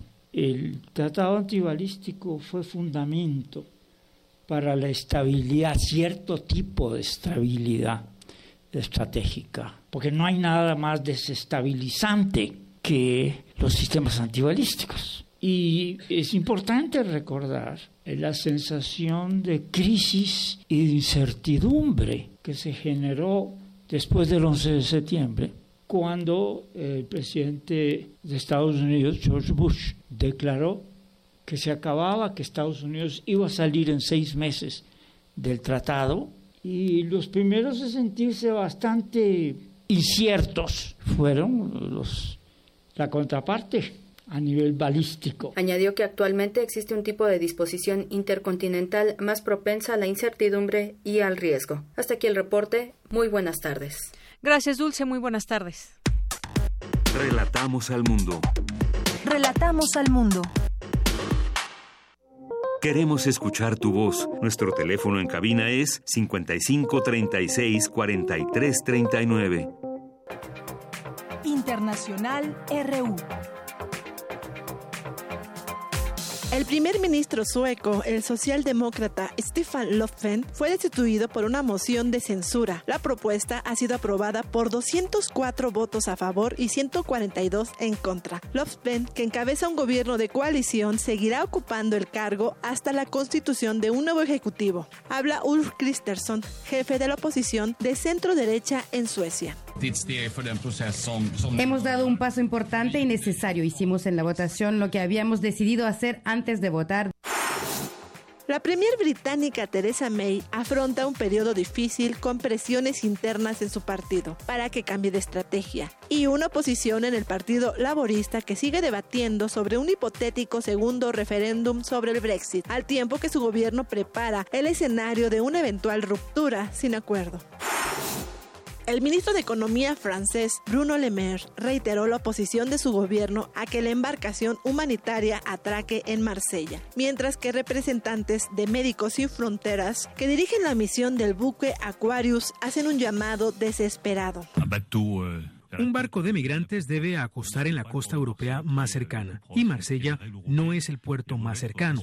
Debemos respetar las reglas europeas. Creo que Francia debe ser fiel a sus valores sobre el derecho de asilo, pero también pienso que debemos decirle no a la migración económica. No a la migración económica. La representante exterior de la Unión Europea, Federica Mongerini, anunció que el bloque regional creará una entidad legal para facilitar sus legítimas transacciones financieras con Irán, incluidas aquellas relativas al petróleo, después de que Washington se retirara del acuerdo nuclear firmado en 2015. Los participantes reconocieron que Irán ha continuado implementando plena y efectivamente sus compromisos relacionados con la energía nuclear, como lo confirman 12 informes consecutivos, los participantes también destacan la determinación de proteger la libertad de sus operadores económicos para poder realizar negocios legítimos con Irán en plena conformidad con la resolución 2231 del Consejo de Seguridad de la ONU.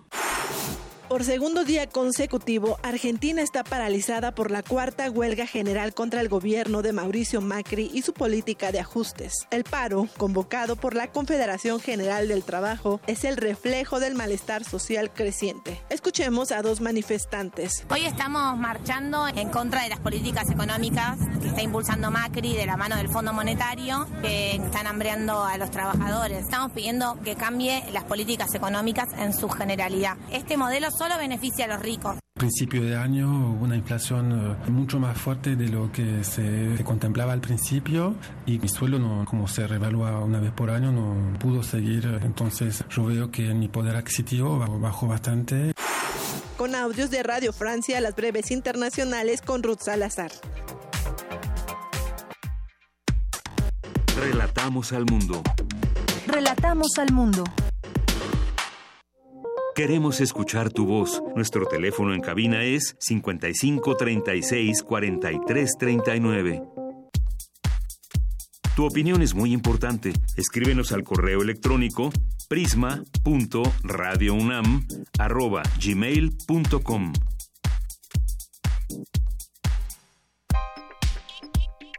Colaboradores RU. Literatura. Bien, continuamos, ya estamos aquí eh, de regreso para entrar a esta sección de literatura que todos los martes está a cargo de nuestro colaborador Alejandro Toledo y que pues está ya en la línea telefónica. Él es ensayista y miembro del Sistema Nacional de Creadores de Arte y en esta ocasión nos va a hablar de qué tema. Cuéntanos, Alejandro Toledo, muy buenas tardes. Sí, ¿qué tal, Deyanira? ¿Cómo estás? Muy bien, muchas gracias. Pues la semana pasada ya hablamos algo de Arriola, que sí. su centenario fue el, viernes, el 21 de, septiembre, y el fin de semana hice un recorrido por librerías a ver qué, qué se había publicado de, él.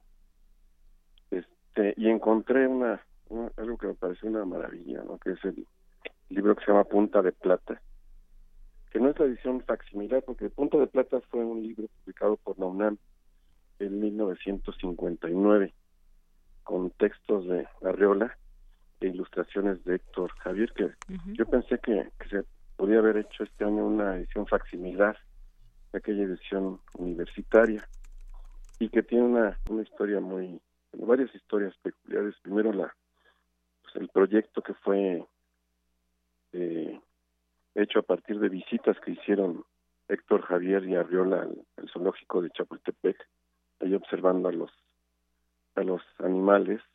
Héctor Javier hacía sus apuntes y Arriola anotaba y lo que veía de, de cada de cada especie y este y, recibió incluso un pago por parte del director de publicaciones que, era Enrique González Casanova un adelanto de publicación del libro pero le entró un, gran bloqueo y, el libro tuvo varias fechas de entrega y, y Arreola no, no entregaba y cada vez se angustiaba más hasta que un alumno de él de unos 20 años que se llamaba José Emilio Pacheco le dijo bueno maestro pues entonces este por qué no me dicta pues dice Pacheco que, que se, acostó en su hamaca y le empezó a, dictar la mayor parte de los textos que, que forman este libro Punta de Plata, que nosotros conocimos en, en las obras de Arreola después en una versión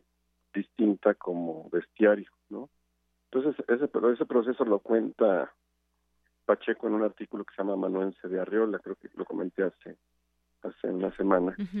incluso dio pie a una obra que prepararon los, los nietos de Arriola, una obra musical, algo para representarse en un, en un escenario, que es una maravilla también, porque el guion de ellos es el texto de, de José Emilio Pacheco, y este que va creando la historia, van leyendo los textos del bestiario de Punta de Plata, y un dibujante va, va haciendo trazos en el carbón, en una técnica especial que se, que se que se ven son proyectados en una en una en una pantalla no entonces pero teníamos esta historia conocíamos esta historia pero no, yo no conocía por lo menos los dibujos de Héctor Javier que fueron rescatados en esta edición de Mortis poco este, según el el proyecto original. A mí me hubiera gustado te verlo en facsímil pero este de todos modos eh, al, al encontrarme con Punta de Plata en la librería fue una, una sorpresa. No dudé en, comprar el, el, libro y también empezar a hacer comparaciones entre el bestiario, como ya lo conocí yo, sin, los dibujos, y, y el, proyecto original, ¿no? Eh, dice José Emilio Pacheco que ojalá en algún momento haya un rescate de la obra de Héctor Javier, porque es un, es un hombre de, buen trazo, y este y, y, noto que el, eh, Arriola rehizo en cierta forma el, eh, los textos de Punta de Plata, omitió algunas cosas para darles ya la forma definitiva en el en, en, sus obras completas, ¿no?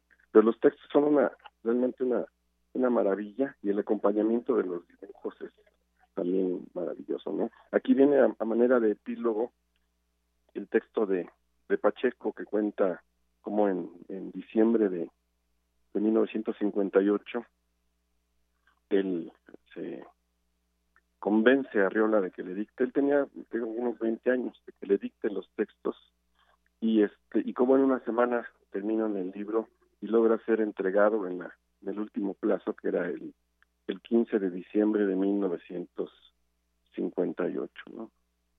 Entonces hay textos como como este que dice que le dictó eh, eh, Arriola Pacheco, dice la cebra toma en serio su vistosa apariencia y al saberse rayada se entigrece.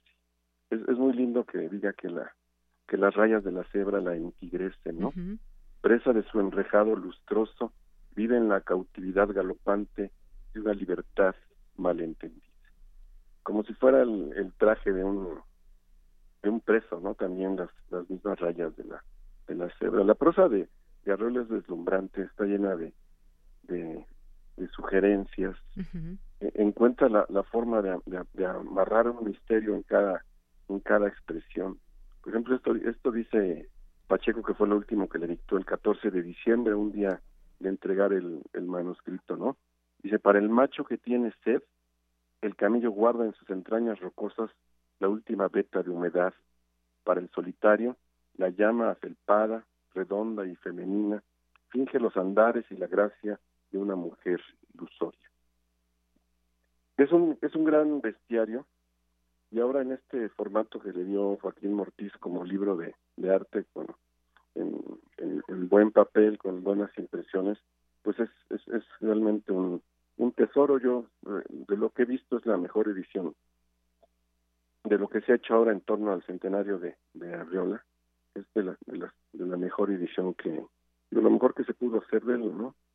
Digo que a mí me hubiera gustado un facsimilar de edición original. Quizás es una labor que, podía planear la, la universidad para, para este homenaje a Riola en sus en su centenario, ¿no? La historia es fascinante por el, la aparición de José Emilio Pacheco, que era un, escritor muy joven. Arriola eh, daba talleres en su, en su casa. Sí. Eran talleres gratuitos, eran talleres, él era un hombre como muy generoso, ¿no? Dice Arriola que en algún momento este, incluso perdió una beca que tenía, no sé si creo que por el por el colegio, el colegio de México, perdón, de 500 pesos y que eh, lo, que disfrutaban mucho en los talleres eran eh, las tostadas que hacía Sara, la esposa de Arriola, las tostadas de camarón seco, sin darse cuenta que le estaban quitando el alimento a la, a la familia, ¿no? Que eran las dos hijas de, de Arriola y, y, Entonces, él, él educó a, a muchos en esta época, finales de los años 50.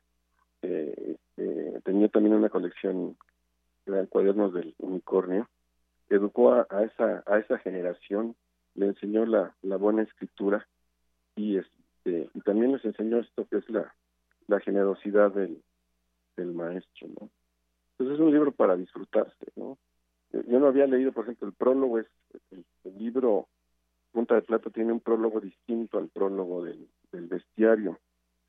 Y en los textos hay algunas diferencias, sobre, sobre, todo cuando se habla, por ejemplo, de, de la labor de, Héctor, Héctor Javier, ¿no?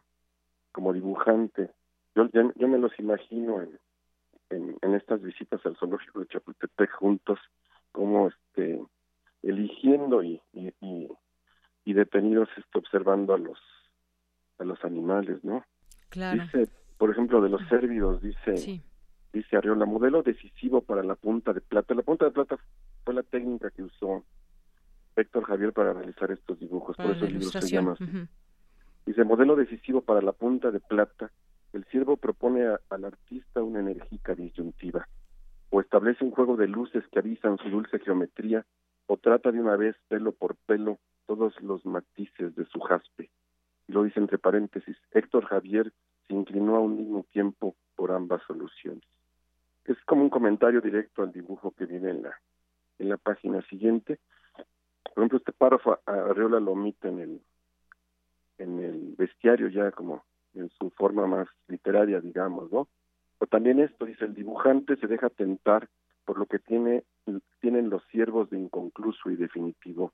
Ante ellos nunca se sabe si les sobran o le hacen falta las líneas, si la cola es superflua, excesiva, la armazón monumental de cuernos arborescentes, dice. Entonces es, es, una edición maravillosa. A mí me dio mucho gusto encontrar que hubiera este rescate de Punta de Plata. Hace rato bien en, en, en, las páginas de subastas de, de Internet. La, edición original la venden en tres mil pesos más o menos.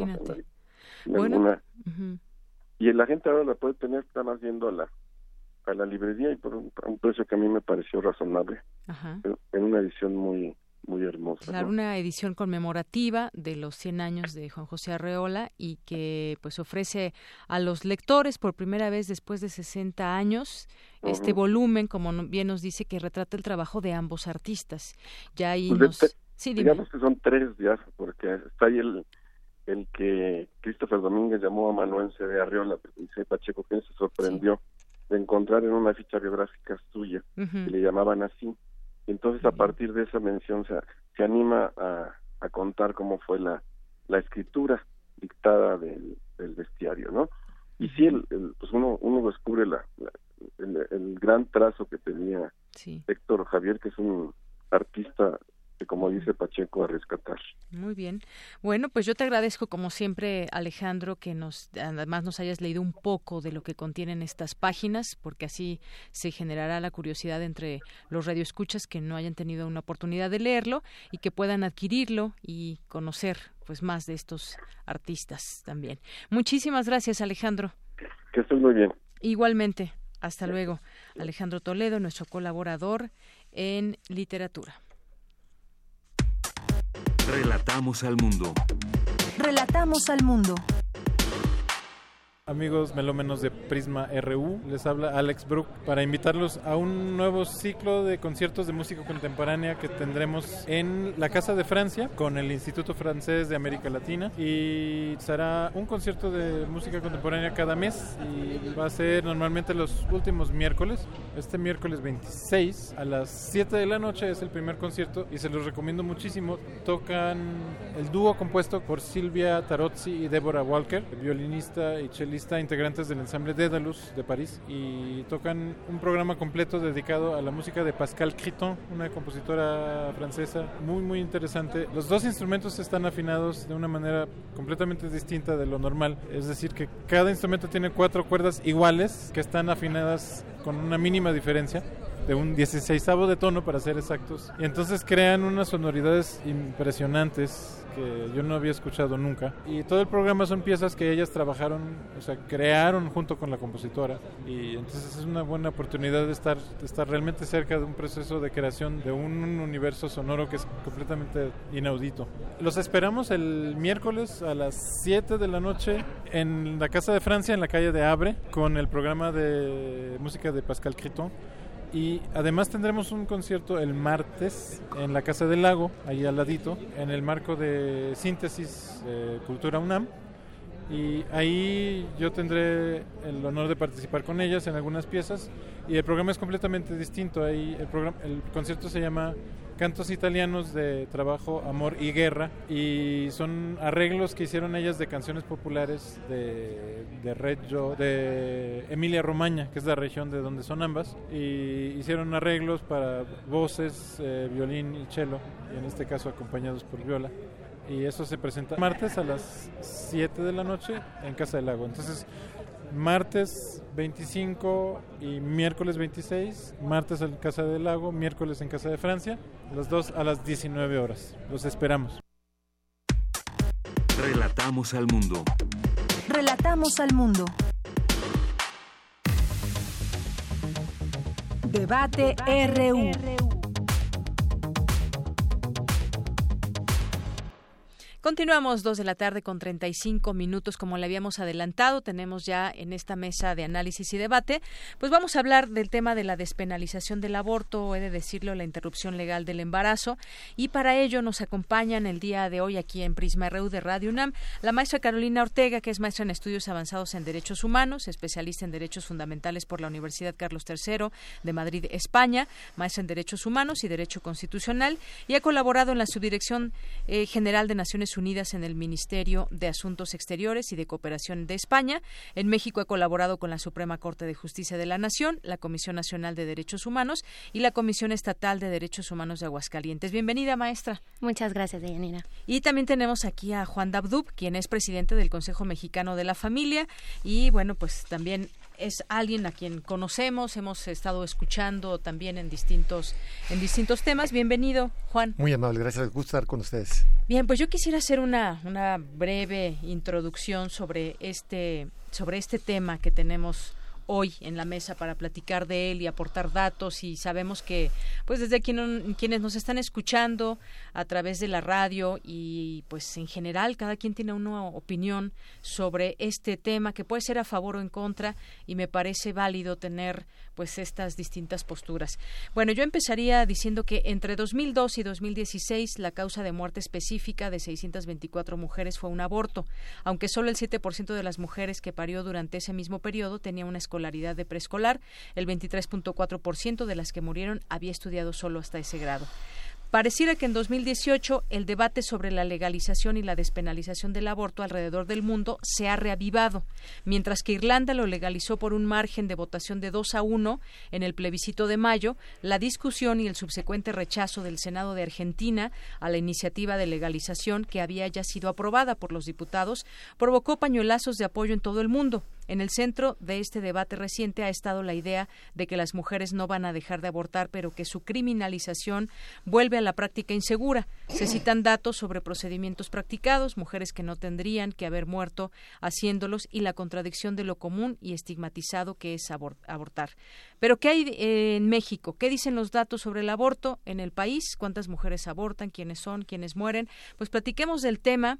A mí me gustaría quizás eh, eh, entrar con esta eh, un poco con esa introducción para irnos adentrando a las posturas que hay en pues en cualquier parte del mundo yo diría lo hemos visto y por eso quise hacer este contexto internacional para llegar a nuestro país cómo eh, ¿Desde qué punto de vista lo podríamos abordar, maestra Carolina Ortega, con pues datos que nos revelan mucho, que eh, pues nos dan elementos para también conocer distintas posturas? Mira, yo creo que es muy importante los datos que estás dando en tema general, porque hay una cosa con la que yo quiero empezar. Y es que hay una, un falso debate en la dicotomía eh, del derecho de la vida del concebido no nacido contra los derechos de la mujer, ¿no? Entonces, eh, esta parte de los datos que tú demuestras dejan claro que hay un trasfondo muy importante en el tema del aborto. El primero es que el aborto es una forma de control social sobre las mujeres y sobre sus cuerpos. Una segunda cuestión muy importante es que los datos como que estás reflejando dan cuenta de que hay una criminalización de la pobreza cuando se prohíbe el aborto, porque son las mujeres más pobres, son las mujeres rurales, las migrantes, las indígenas, quienes no pueden acceder a un, a un aborto eh, gratuito y seguro. Tercero, que la cuestión del debate estrictamente jurídico tiene que ver cuando empieza la personalidad jurídica cómo se va a resolver la colisión de los derechos y no en un aspecto moral. Y el problema es que el debate del aborto se traslada a una cuestión ideológica y una cuestión moral, una cuestión de imposición que tiene que ver con una cuestión religiosa. No toda la sociedad tiene los mismos valores de, la, de, en específico, por ejemplo, en México la religión católica, ¿no? Entonces, ¿De qué manera podemos trasladar este debate y podernos plantear de manera serio que no es un debate, que no es una cuestión moral, sino que no es una cuestión de derechos y es una cuestión que implica la autonomía de las mujeres. Las mujeres van a abortar, sea legal o no sea legal, lo permita o no lo permita la Iglesia lo diga o no lo diga un juez. Las mujeres van a abortar y los datos que tú dices, las mujeres están muriendo al hacerse abortos clandestinos. Entonces, yo creo que sobre, sobre estos argumentos es sobre lo cual se tiene que centrar el, el debate al aborto. ¿no? La Ciudad de México en el año 2007 eh, hizo, se hicieron modificaciones al Código Penal y a la Ley de Salud. Esto permitió que hubiera un espacio en todo México de libertad hacia las mujeres donde las mujeres pueden decidir su proyecto de vida, porque todo esto va de eso, de que las mujeres podamos decidir no solamente sobre la maternidad, sino qué vamos y qué queremos hacer con nuestra vida y romper todos los estereotipos. Entonces, eh, es muy importante tenerlo a nivel nacional. Y hay una cosa con la que con la que quiero finalizar un poco esta lluvia de ideas y es que el hecho de que se permita y se legalice el aborto no quiere decir que todas las mujeres tengamos que abortar el aborto es una decisión personal y es una decisión muy dura, pero lo que no se, lo que no se puede es eh, en esta prohibición del aborto estigmatizar y criminalizar mujeres. Entonces, eso, la prohibición del aborto sí que tiene una consecuencia directa en la vida de las mujeres, en el hecho de que a mí me tengan que obligar a ser madre, pero en el, eh, cuando uno permite el aborto, la legalización del aborto, deja la libertad personal de las mujeres. Muy bien, muchísimas gracias, maestra Carolina Ortega. Pues sí, es una realidad, también podemos partir de ahí, es una realidad que se penalice o se despenalice o como tenemos actualmente nuestras leyes, es una realidad que las mujeres van a seguir abortando. Lo hemos visto desde hace muchos años y lo seguiremos viendo. El ámbito médico también es una de las ópticas desde donde se puede ver esto, el aspecto moral, religioso que ya mencionabas, maestra. ¿Cuál es eh, su opinión, Juan Dabduba, al respecto? Gracias, muy amable. Pues mira, hay muchos temas aquí que tocó la maestra. Este, voy a tratar de ir desglosando uno por uno, ¿no? Este, Primero, esto de criminalizar a los pobres, pues no, no procede, ¿verdad? Porque todas las estadísticas a nivel mundial te marcan que las personas ricas son las que más recurren al aborto, no las personas pobres. Si haces un estudio donde las personas opinen sobre si estarían dispuestas a abortar o no, el número de mujeres pobres que está dispuesta a abortar es la mitad o la tercera parte de lo que las mujeres que tienen, que tienen recursos económicos. Entonces, no es que criminalicemos la pobreza, ¿sí? La otra cosa es que eh, pues habla de una situación religiosa o ideológica, ¿no? Aquí estamos hablando, no estamos hablando de religión, estamos hablando de ciencia, estamos hablando no de la Biblia, sino de la genética, donde se establece claramente que lo que la mujer lleva en su vientre es un ser humano. Y ahora, si queremos decidir a partir de cuándo eres un ser humano o no, pues entonces ahí podríamos empezar a jugar con todo el tipo de, de alternativas, ¿no? Ahora, esto de que la mujer eh, lo penalicen o no lo penalicen, va a seguir abortando, no es cierto. Mira, ahorita las estadísticas de Hungría, que acaban de desvelar ellos, ¿verdad? A través de una política pública por la familia, han logrado que los abortos en los últimos, en los últimos siete años hayan bajado un 30%. El aborto es legal, pero con políticas públicas donde la mujer le da las condiciones necesarias, que eso es lo que yo esperaría de una feminista como la maestra, que estuviera peleando por eso, ¿verdad? Donde a la mujer le des la oportunidad de que ella decida, ¿verdad? No que la estés empujando a situaciones conflictivas que después le van a traer un daño porque si abortan, la estás dañando, ¿verdad? No, no es una cuestión como irte a sacar un diente o una muela, o sea, realmente hay un efecto psicológico importante, y aquí, por ejemplo, te podría dar la información de, Francia, donde el 83% de las mujeres, Francia que es un país que tiene, que ha permitido el aborto desde hace como 30 años, ¿sí? El 83% de las mujeres que han abortado tiene una huella psicológica difícil, que le hace difícil vivir, ¿verdad? Entonces, es que le estás cambiando la naturaleza a la mujer, ¿verdad? La mujer está diseñada para dar vida y aquí la estás convirtiendo en una asesina de sus propios hijos. Entonces, bueno, dices, ¿cómo es posible que la sociedad pueda avanzar cuando la mujer se revela contra sí misma, contra su naturaleza y está dispuesta a matar a sus propios hijos, ¿no? Este, ahora, a nadie se le obliga a ser madre. O sea, uno vive su vida sexual como cree conveniente y después de ahí, pues bueno, si te embarazaste, absorbe las consecuencias de, tu, de, tus, de tus actos, ¿no? Ahorita, por ejemplo, pues es como si nos, las personas le pidiéramos al gobierno, mira, pues todo el mundo queremos agarrar la jarra, ¿verdad? Y la cruda, pues tú la vas a pagar, ¿verdad? Yo soy el irresponsable y tú me vas a pagar a mí por la cruda. Tú me vas a pagar el pozole, me vas a pagar el menudo para todas las gentes que manejamos crudos los domingos. Pues no puede ser, el Estado va a decir, oye, vuélvete más responsable en tu forma de beber. Entonces, en el caso de la mujer que quede embarazada, pues tiene que entender que su tipo de vida en un momento dado le puede llevar ese tipo de riesgos y que cada una de, las formas que ella practique su sexualidad tiene mecanismos para evitar este tipo de situaciones como es el aborto. Así en términos generales. Muy bien, muchas gracias. Yo eh, retomaría algunas cosas de lo que ambos eh, van diciendo. Yo creo que ir hacia ese nivel de información nos caería bien a todos. El caso que ponía de Hungría, ¿fue? Hungría, exactamente. De Hungría.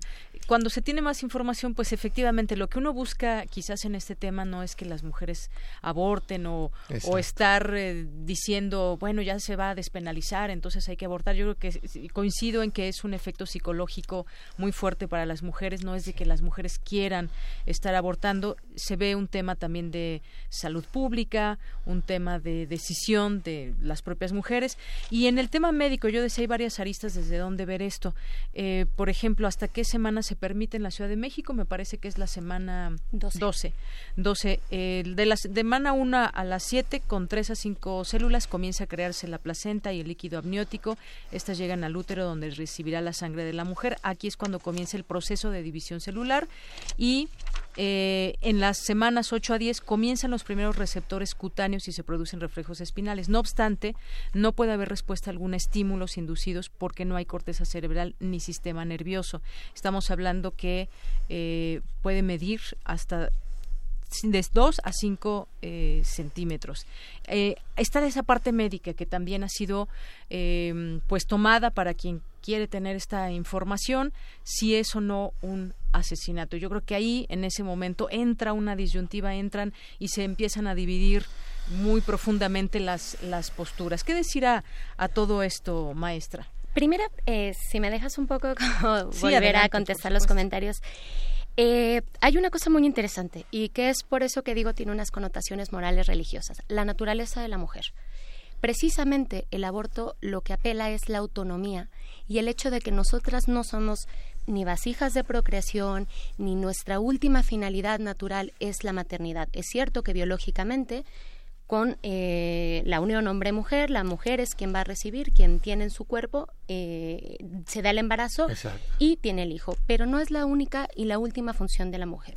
No, Entonces, nunca se ha dicho eso, ¿verdad? No, al decir que, la, que es parte de la naturaleza y que va en contra de la naturaleza, los hombres no podemos procrear. No, bueno, de hecho las mujeres tampoco podemos procrear solos, entonces... No, pero eso, pero aún con ayuda nosotros no podemos procrear. No, claro, pero nosotros tampoco. Entonces va siendo un papel, un papel en conjunto en el cual no es que sea nuestra naturaleza, no es mi naturaleza ser madre. Yo biológicamente una vez que tenga mi unión de un óvulo y un espermatozoide, yo puedo llegar a ser madre. O puede que no, puede que mi misma naturaleza me diga que soy estéril, no puedo tener hijos. Son las excepciones en todo caso. Claro, pero entonces no es un asunto de naturaleza, porque la naturaleza tiene que ver con una adjudicación histórica de roles, donde se nos ha determinado... La naturaleza está determinada por la ciencia, perdón. ¿Desde cuándo parte de la, de la ideología? De hecho, para eso van los estereotipos. O sea, el hecho de que, de que nos juntemos y podamos procrear un hijo, no quiere decir que yo tengo mi primer y último rol y mi naturaleza sea ser madre. Entonces, eso sí lo quiero dejar. Es parte de tu naturaleza, no es tu naturaleza. Es, una de mis capacidades biológicas, pero no es mi naturaleza. Entonces, yo creo, bueno, eh, eso va a ser muy difícil llegar a un punto, pero que es uno de los argumentos que yo tengo, ¿no? El segundo, en la cuestión de estadísticas. Las mujeres que pueden abortar y que han podido abortar antes de que estuviera legalizado en la Ciudad de México se iban a Houston. Las mujeres que tienen dinero pueden venir a la Ciudad de México. Por supuesto que son las mujeres que van a llenar las estadísticas, pero las estadísticas, las otras que existen, son de las mujeres que mueren en la clandestinidad y no son las mujeres ricas porque ellas no tienen dinero para venir a la Ciudad de México, porque ellas no tienen dinero para ir a Houston. ¿Qué es lo que pasa? Y es un poco el tema de la doble moral en las familias donde hay dinero y que abiertamente están en contra del aborto, pero si en un momento no conviene un embarazo,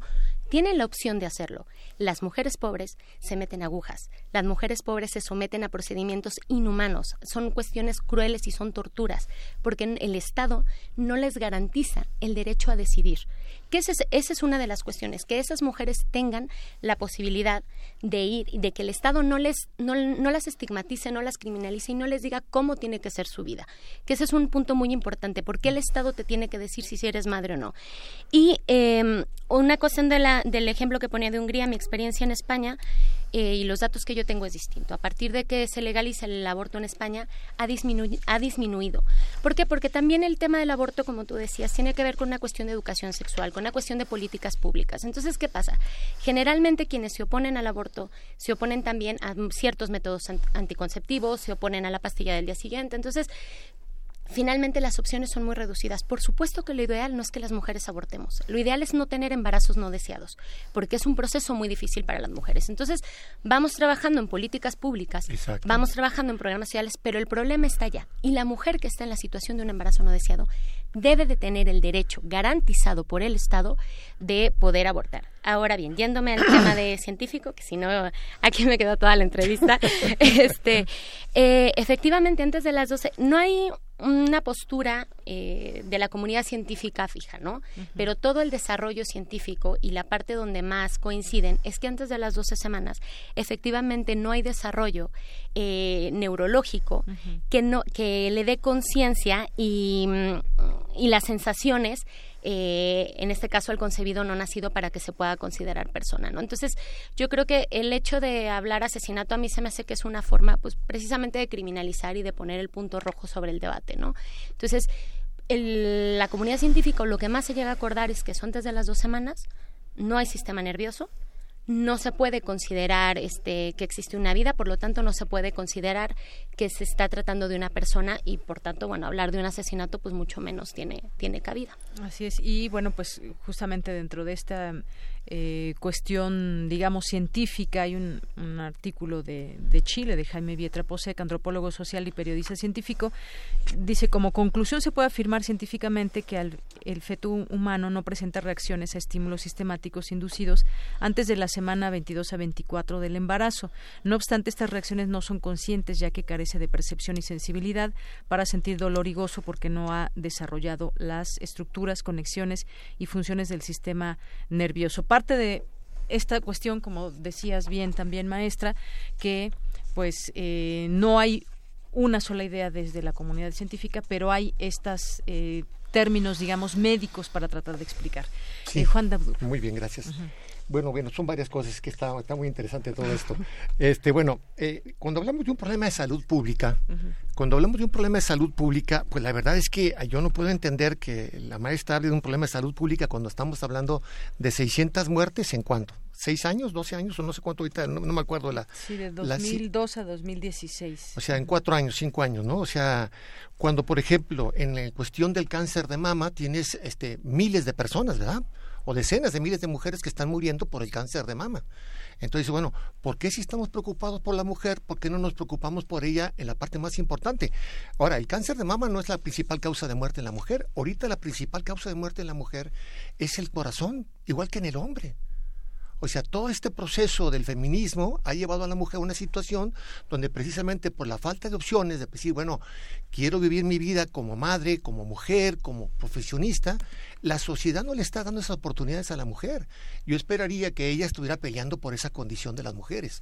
Entonces, yo no puedo hablar de 600 mujeres en cuatro años cuando anualmente estamos hablando de miles de mujeres que están muriendo por tipos de cosas como el cáncer, el cáncer de mama, ¿no? Ahora, estamos hablando de que la eh, comunidad científica dice que no hay desarrollo de la conciencia, que no hay un sistema nervioso. Pues bueno, entonces vamos a matar a todas las personas que están en estado de coma, ¿no? Porque no tienen un sistema nervioso, no está funcionando. A lo mejor funciona y ahorita la ciencia ha avanzado mucho y la mayor parte de las personas que estaban en estado de coma retoman su vida nuevamente. A lo mejor en, en unos días, a lo mejor en unos meses, algunos hasta años. Pero entonces, bueno, si estamos definiendo a la persona por el sistema nervioso, entonces diríamos que esas personas no pueden ser, digo, esos enfermos de, que están en estado de coma, no pueden ser considerados personas. Pero aquí me interesa que estamos metiéndonos en un debate que, que a mí sí me hace interesante. Yo le preguntaría a la maestra, ¿a qué edad se puede matar? ¿No? ¿A qué edad se puede matar? Porque ahí estamos hablando de, una situación de que hay un ser humano. La ciencia ha establecido que desde el momento de la fecundación ahí hay un ADN completamente diferente al de la madre y del padre, ¿no? Que tiene un ritmo cardíaco ese bebé desde que empieza a funcionar diferente al de la madre, que es un cuerpo diferente desde la placenta, esa es parte del niño. Entonces, bueno, ya no es un ser humano, ya no es una, ya no es parte del cuerpo de la madre, es otro ser humano que está ahí. Entonces, habríamos que tener, bueno, a partir de cuándo se va a considerar una persona que se le puede matar, ¿no? Porque la otra cosa, eh, ahorita nada más para corregir, en, España, aquí tengo los datos, del 1987, que fue cuando se aprobó el aborto, un año después de que se aprobó el aborto, en el 87 se, se practicaron 16.200 abortos. En el 2011, 110.250, o sea, creció un 740%. ¿De dónde son las cifras, perdón? Del, del, Ministerio de Salud de España. Estás hablando de 1989, 87 al 2011. Entonces, y bueno, y aquí tengo estadísticas de Uruguay, de Francia, de Inglaterra, de Estados Unidos, o sea, en todos, cuando se ha aprobado el aborto, se dispara, porque le estás dando la condición a la mujer de decir, bueno, mira, esto de matar a tu hijo es normal, mátalo, no pasa nada. Entonces, bueno, hay, por ejemplo, casos como el de Inglaterra, donde los eh, abortos repetidos eh, le está costando al Estado cerca de un millón y medio de libras esterlinas mensuales. ¿Por qué? porque ya hay mujeres que eh, han entrado en este proceso desde que desde su adolescencia, cuando empiezan a agarrar conciencia y empiezan a ver el aborto como un método de control natal. Entonces, bueno, como el, Estado lo paga, ¿eh? que lo paga con nuestros impuestos, pero a la mujer le sale gratis, entonces dicen, bueno, le doy rienda suelta a mi, a mi vida sexual y al cabo si quedo embarazada, voy al Estado y me practican el aborto. O sea, se gasta un millón y medio en abortos repetitivos. O sea, estamos hablando de abortos que van por el segundo, tercero, cuarto, quinto. Hay mujeres que van por el séptimo aborto. O sea, desestructuras completamente la condición de la naturaleza de la mujer. Bueno, finalmente también cuando una mujer va a abortar, pues también pasa todo un proceso psicológico muy fuerte. Y, y, nos, nos iríamos a otro tema que es la muerte digna o la eutanasia, eso de, de matar a las personas que están ya de manera inconsciente. Pero bueno, ese es, ese es, ese es otro tema porque pues esas personas han vivido toda una vida y entonces llega un momento en que sus familiares tendrán que decidir. Es algo que también podríamos hacer otro debate de eso.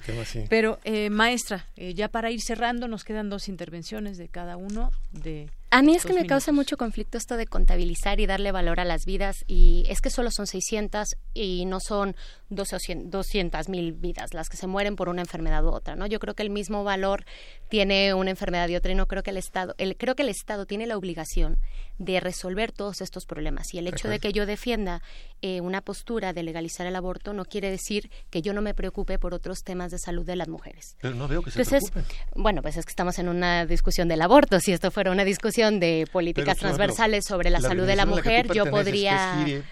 yo no pertenezco a Gire, ah, eso lo dejo... Yo no ah, pertenezco a Gire. de hecho, yo ahorita estoy viviendo en España estudiando un doctorado, por eso, precisamente por eso digo de, la, de las cifras, que yo también las vi del Ministerio de, de, Asuntos, del Ministerio, sí, el Ministerio de Salud, pero hay una cuestión que también las cifras a veces tienen como una parte donde empiezan a crecer cuando no se toman en cuenta las cifras negras. No es lo mismo cuando se contabiliza a cuando hay, como en México, eh, mujeres que abortan y que no se puede contabilizar porque mujeres abortan en la clandestinidad.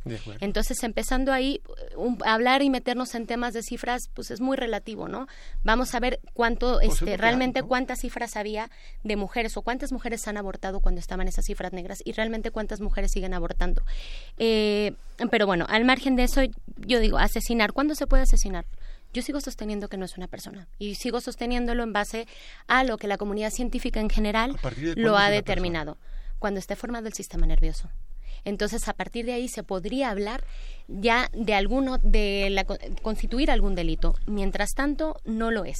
Pero ¿y por qué el sistema nervioso y no el ADN de la persona? Si está definido todo ahí. Porque si fuera el ADN, entonces, o sea, si nos vamos a esa lógica tan extrema, eh, cualquier célula de nosotros podría ser media persona. El espermatozoide es entonces media persona. No, no, no, no, no, no, se puede, no se puede, perdón. Pero es que es lo que estamos diciendo, o sea, al final de cuentas, cada... mitad y mitad se junta el uno, ¿no? Pues no. Eh, bueno, yo, la idea de todo esto, y bueno, creo que me queda nada más un minuto de comentario para Juan Dabdub, pues era un poco conocer esas, eh, pues esas eh, dos grandes... Opiniones que hay en la propia sociedad y que nos enfrentaremos próximamente a un debate que estará muy interesante, conocer argumentos que pueden ser válidos o no, dependiendo desde la óptica donde lo estemos viendo, viviendo, que nos, nuestro propio contexto, a qué nos orilla, a qué no nos orilla, cómo está este tema de información desde, desde temprana edad. Nos queda un minuto, Juan. De acuerdo, gracias, muy amable. Pues mira, nosotros, las personas que estamos eh, defendiendo la vida, estamos preocupados por la vida del bebé, tanto como la, la vida de la madre, ¿no? Entonces yo creo que la parte importante aquí era que realmente buscáramos políticas públicas que pudieran brindarle las opciones a la mujer para que ella pudiera hacer su vida plenamente. Y eso no implica que tenga que abortar. Hay caminos alternativos donde si la sociedad le da las condiciones y el Estado le da las condiciones, la mujer puede optar por un camino más pleno, menos traumatizante y menos costoso social y económicamente para el país. Muy bien, pues yo les agradezco a los dos. Este tema, sin duda, aquí en este espacio lo seguiremos platicando.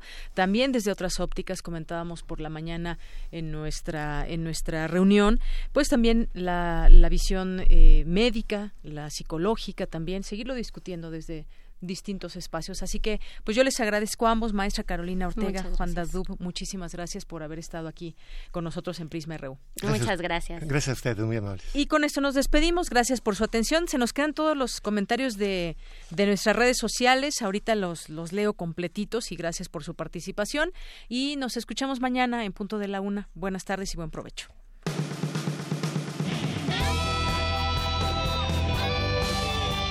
Prisma RU. Relatamos al mundo.